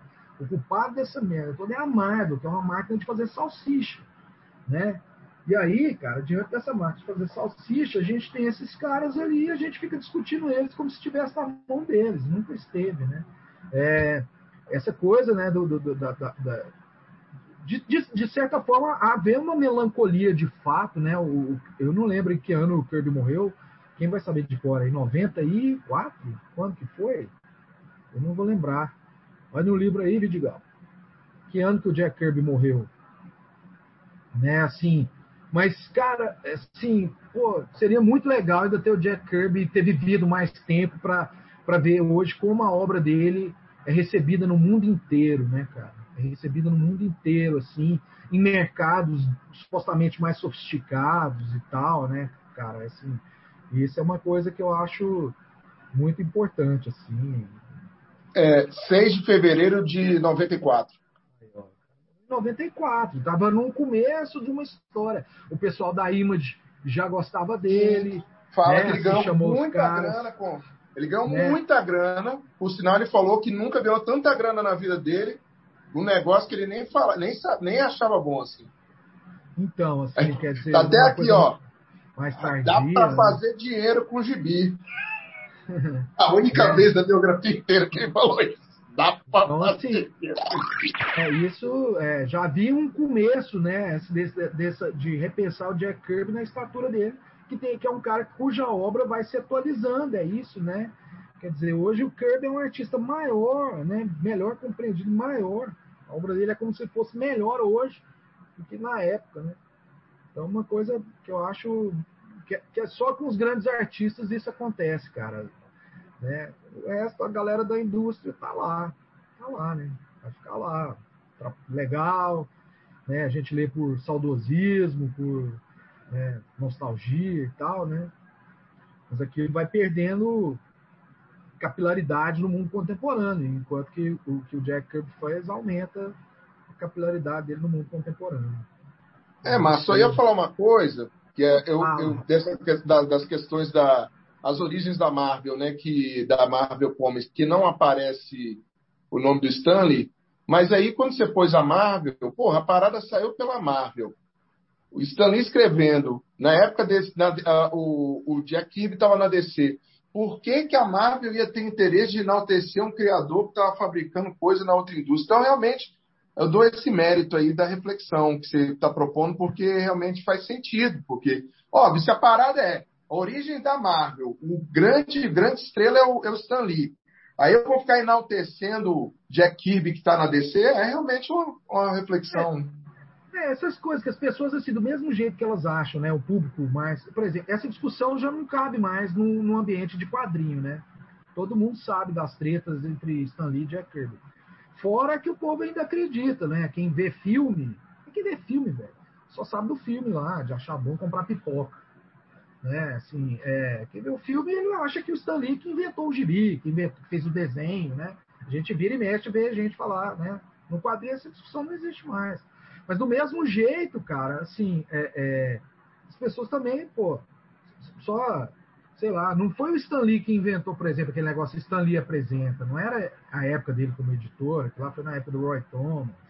Então tem várias coisas ali, né? Um conjunto de contingências dentro de uma indústria, né?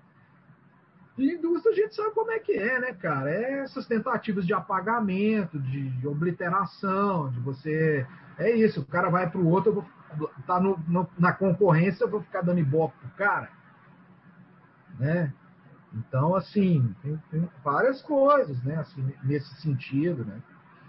Tem um episódio interessante, assim, de um, de um programa de rádio né, uma vez, uma entrevista com o Jack Kirby num programa de rádio, que o Stanley vai e liga ao vivo. Né? Os caras não se falavam há muito tempo. Parece que essa. Tem uma, eu já li umas matérias sobre isso que eu acho bem legal, né? Mas aí rolava uma coisa, assim, o Stanley falava pro cara, mas assim, pro, pro Jack Kirby, você já leu algum texto que eu coloquei nos gibis que pro Jack Kirby terminava a hora que ele mandava para a editora, né? Ele fazia a história e mandava e foi, acabou ali. Né? Sequer tinha tempo de ler, de reler. Os caras não via nem quem ia fazer a arte final, quanto mais quem fez a cor. Os caras, né? Era operário mesmo, né? E os ali para beijo. Mas você, você leu assim, o que, que eu escrevi, o que, que eu botei naqueles balões lá? Você já leu? Você tem rádio, mas nunca leu. Nem tem isso, né? Agora, para mim, tem uma coisa que é definitiva, assim, né, cara? A estatura artística, né? Entre, colocando um ao lado do outro é, é, muito é muito distinto assim né cara o Jack Kirby é um artista gigante, né? E o Stanley não, cara. O Stanley é o Stanley, é uma figura da cultura importante, etc, etc. Tem lá seus méritos, seus talentos, etc. Mas não é um cara.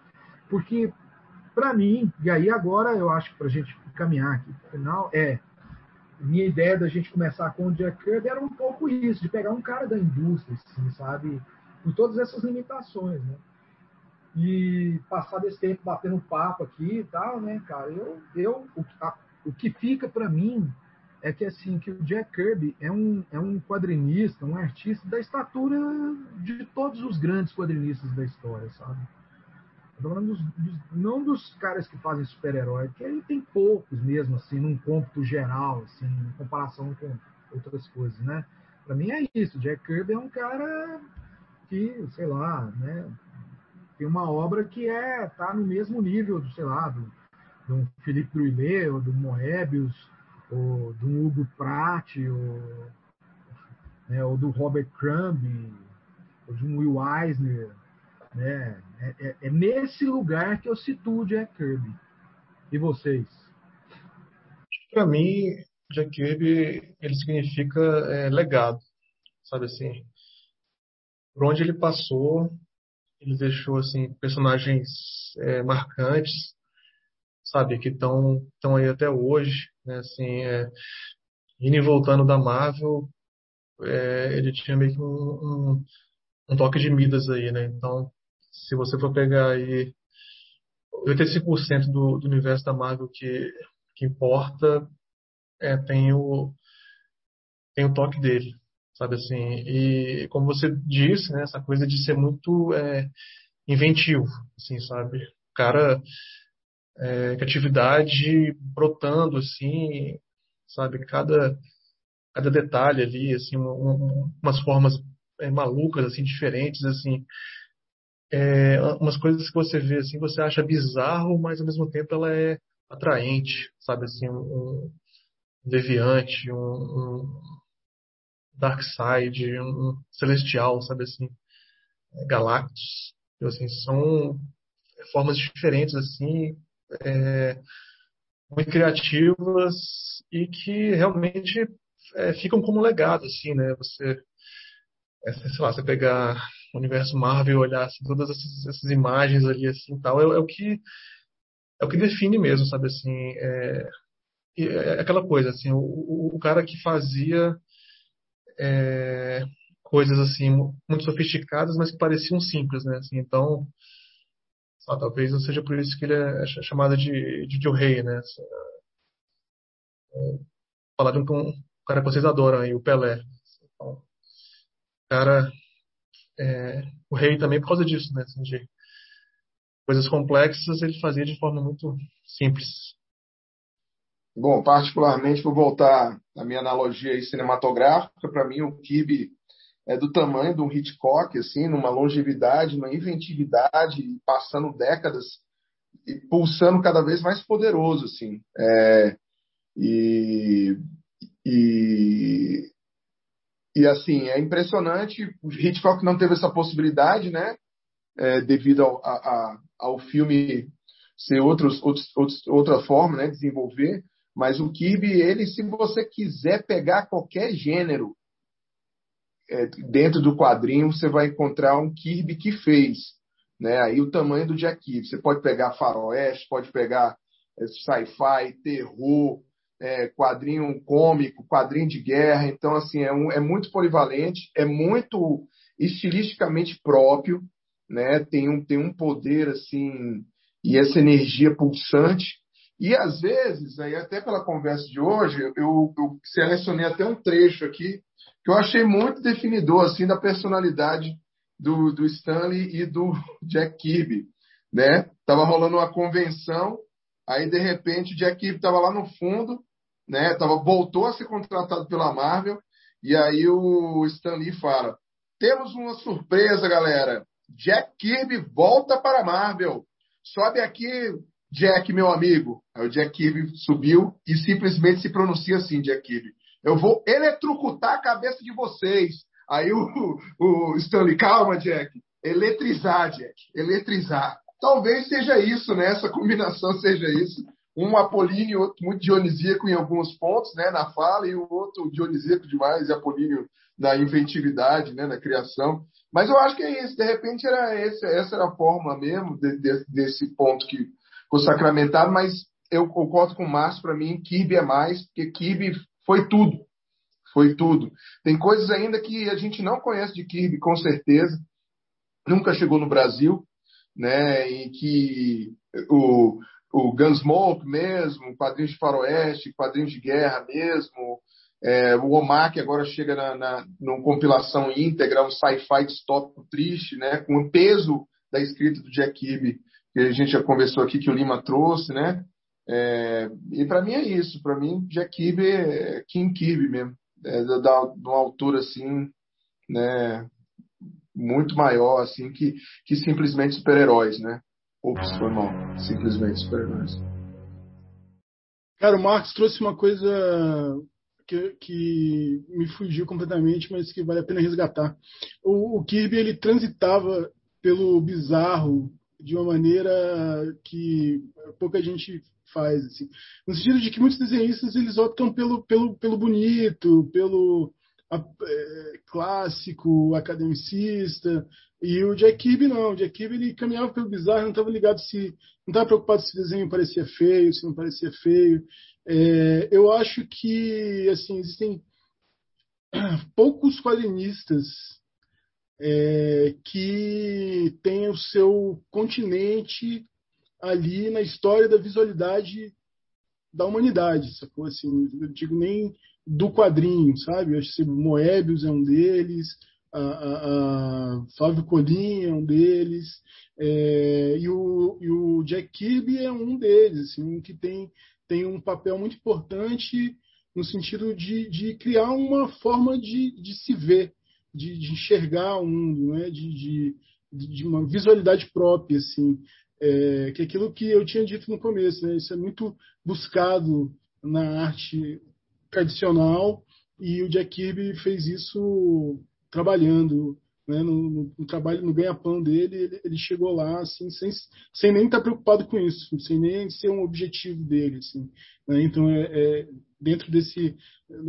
Não, pensar em, em, linearmente assim, um em cima do outro, quem é melhor, quem é pior, mas dentro desse mapa mundo, assim, desse mapa da visualidade, das formas de visualidade do ser humano, o Jack Kirby tem o seu continentezinho lá, e é um continente considerável, não é nada pequeno, né?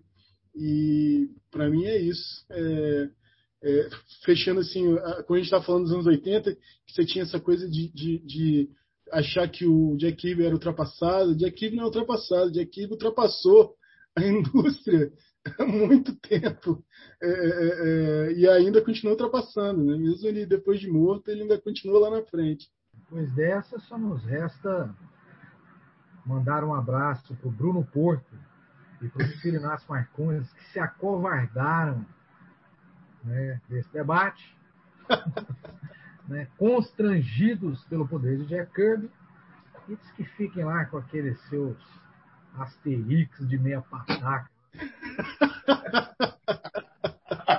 Aquele tintim de quinta categoria.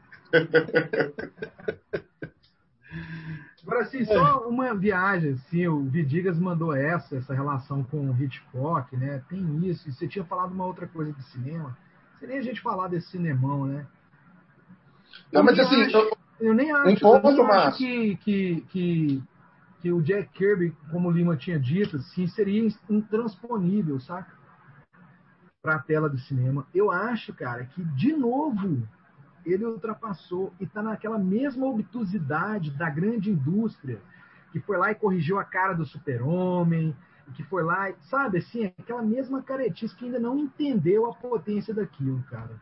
Então os caras nem passaram perto disso e é um e é um pecado, velho, porque um, um, um filme assim, cara, com o visu do Kirby ia ser uma coisa de cair o queixo, né? Ia ser uma coisa de cair o queixo. Assim. Talvez Só não gerasse um... tanta bilheteria, mas. O último detalhe que acontece também, que eu achei legal na biografia aqui, proposta do Tom é, esse York, né, é o que ele foi ver o Guerra nas Estrelas e se sentiu roubado.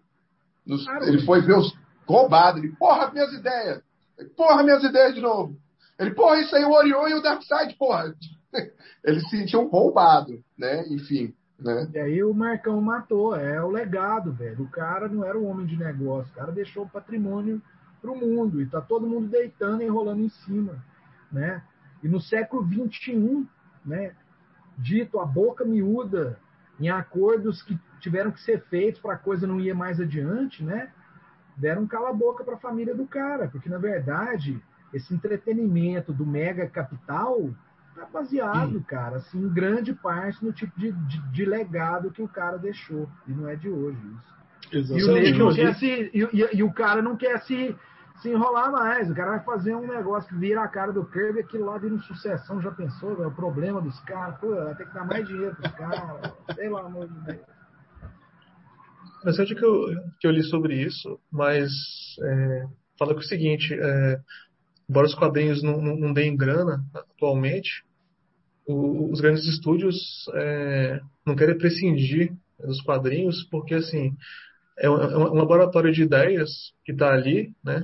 Que os caras na, na, na, hora que eles querem eles vão lá e, e, selecionam aquela que é mais interessante comercialmente, né? Assim, então, é, embora não seja comercialmente interessante, é sempre bom ter ali esse celeiro ali para a hora que você quiser você vai lá e pega, ó, ideia X, agora bora fazer isso aqui para virar dinheiro, entendeu?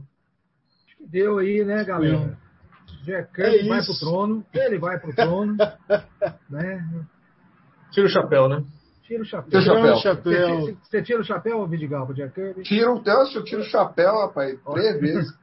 Eu tiro o chapéu também. O Marcão tira o chapéu yes. de Roma. E o Lima vai eu tiro, Eu tiro até o cabelo da cabeça, já, já nasci sem cabelo, que é pra não para não, não, não, não parecer que eu não tiro, não ter dúvida. Ei, Márcio, aí é. off aqui para a galera da edição. É, próximo programa teremos um contraponto interessante da indústria chamado Rob Liefeld, onde ninguém tira o chapéu. Valeu, galera. Grande abraço. Galera, é... fechamos aqui. Isso. Fechamos aqui então, pessoal, com o nosso papo sobre Jack Kirby é um papo longo, dá para a gente tirar muita coisa disso. E é, lembrando aqui a nossa saideira que Raio Laser 10 anos, ainda vem mais coisas por aí. A gente tem um documentário sendo incubado para sair em breve, né, Vidigal? Temos aí. De... Oh yeah. Vidigal. Oh, yeah. Alex muitas Vidigal. muitas tretas.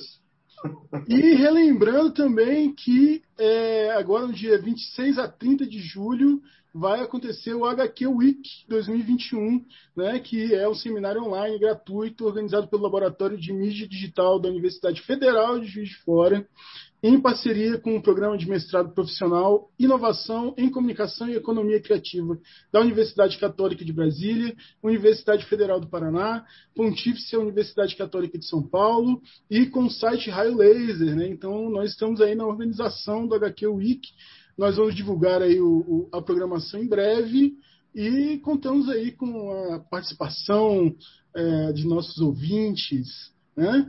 Então, Raio Laser, não esqueçam, raiolaser.net é o nosso blog. Estamos presentes em todas as redes sociais possíveis. E é isso, pessoal. Ficamos para a próxima teremos outros programas né, para comentar sobre esses grandes nomes dos quadrinhos. A gente comentou aqui um pouco sobre arte final e em breve a gente está preparando material aí sobre arte final, essa, essa função dos quadrinhos aí da indústria que é, talvez esteja em extinção, mas que rendeu grandes artistas, grandes arte finalistas, e a gente vai falar um pouco sobre isso. Mas isso é coisa para o futuro, coisa para breve. Então é isso, pessoal. Obrigadão e até o próximo Lasercast.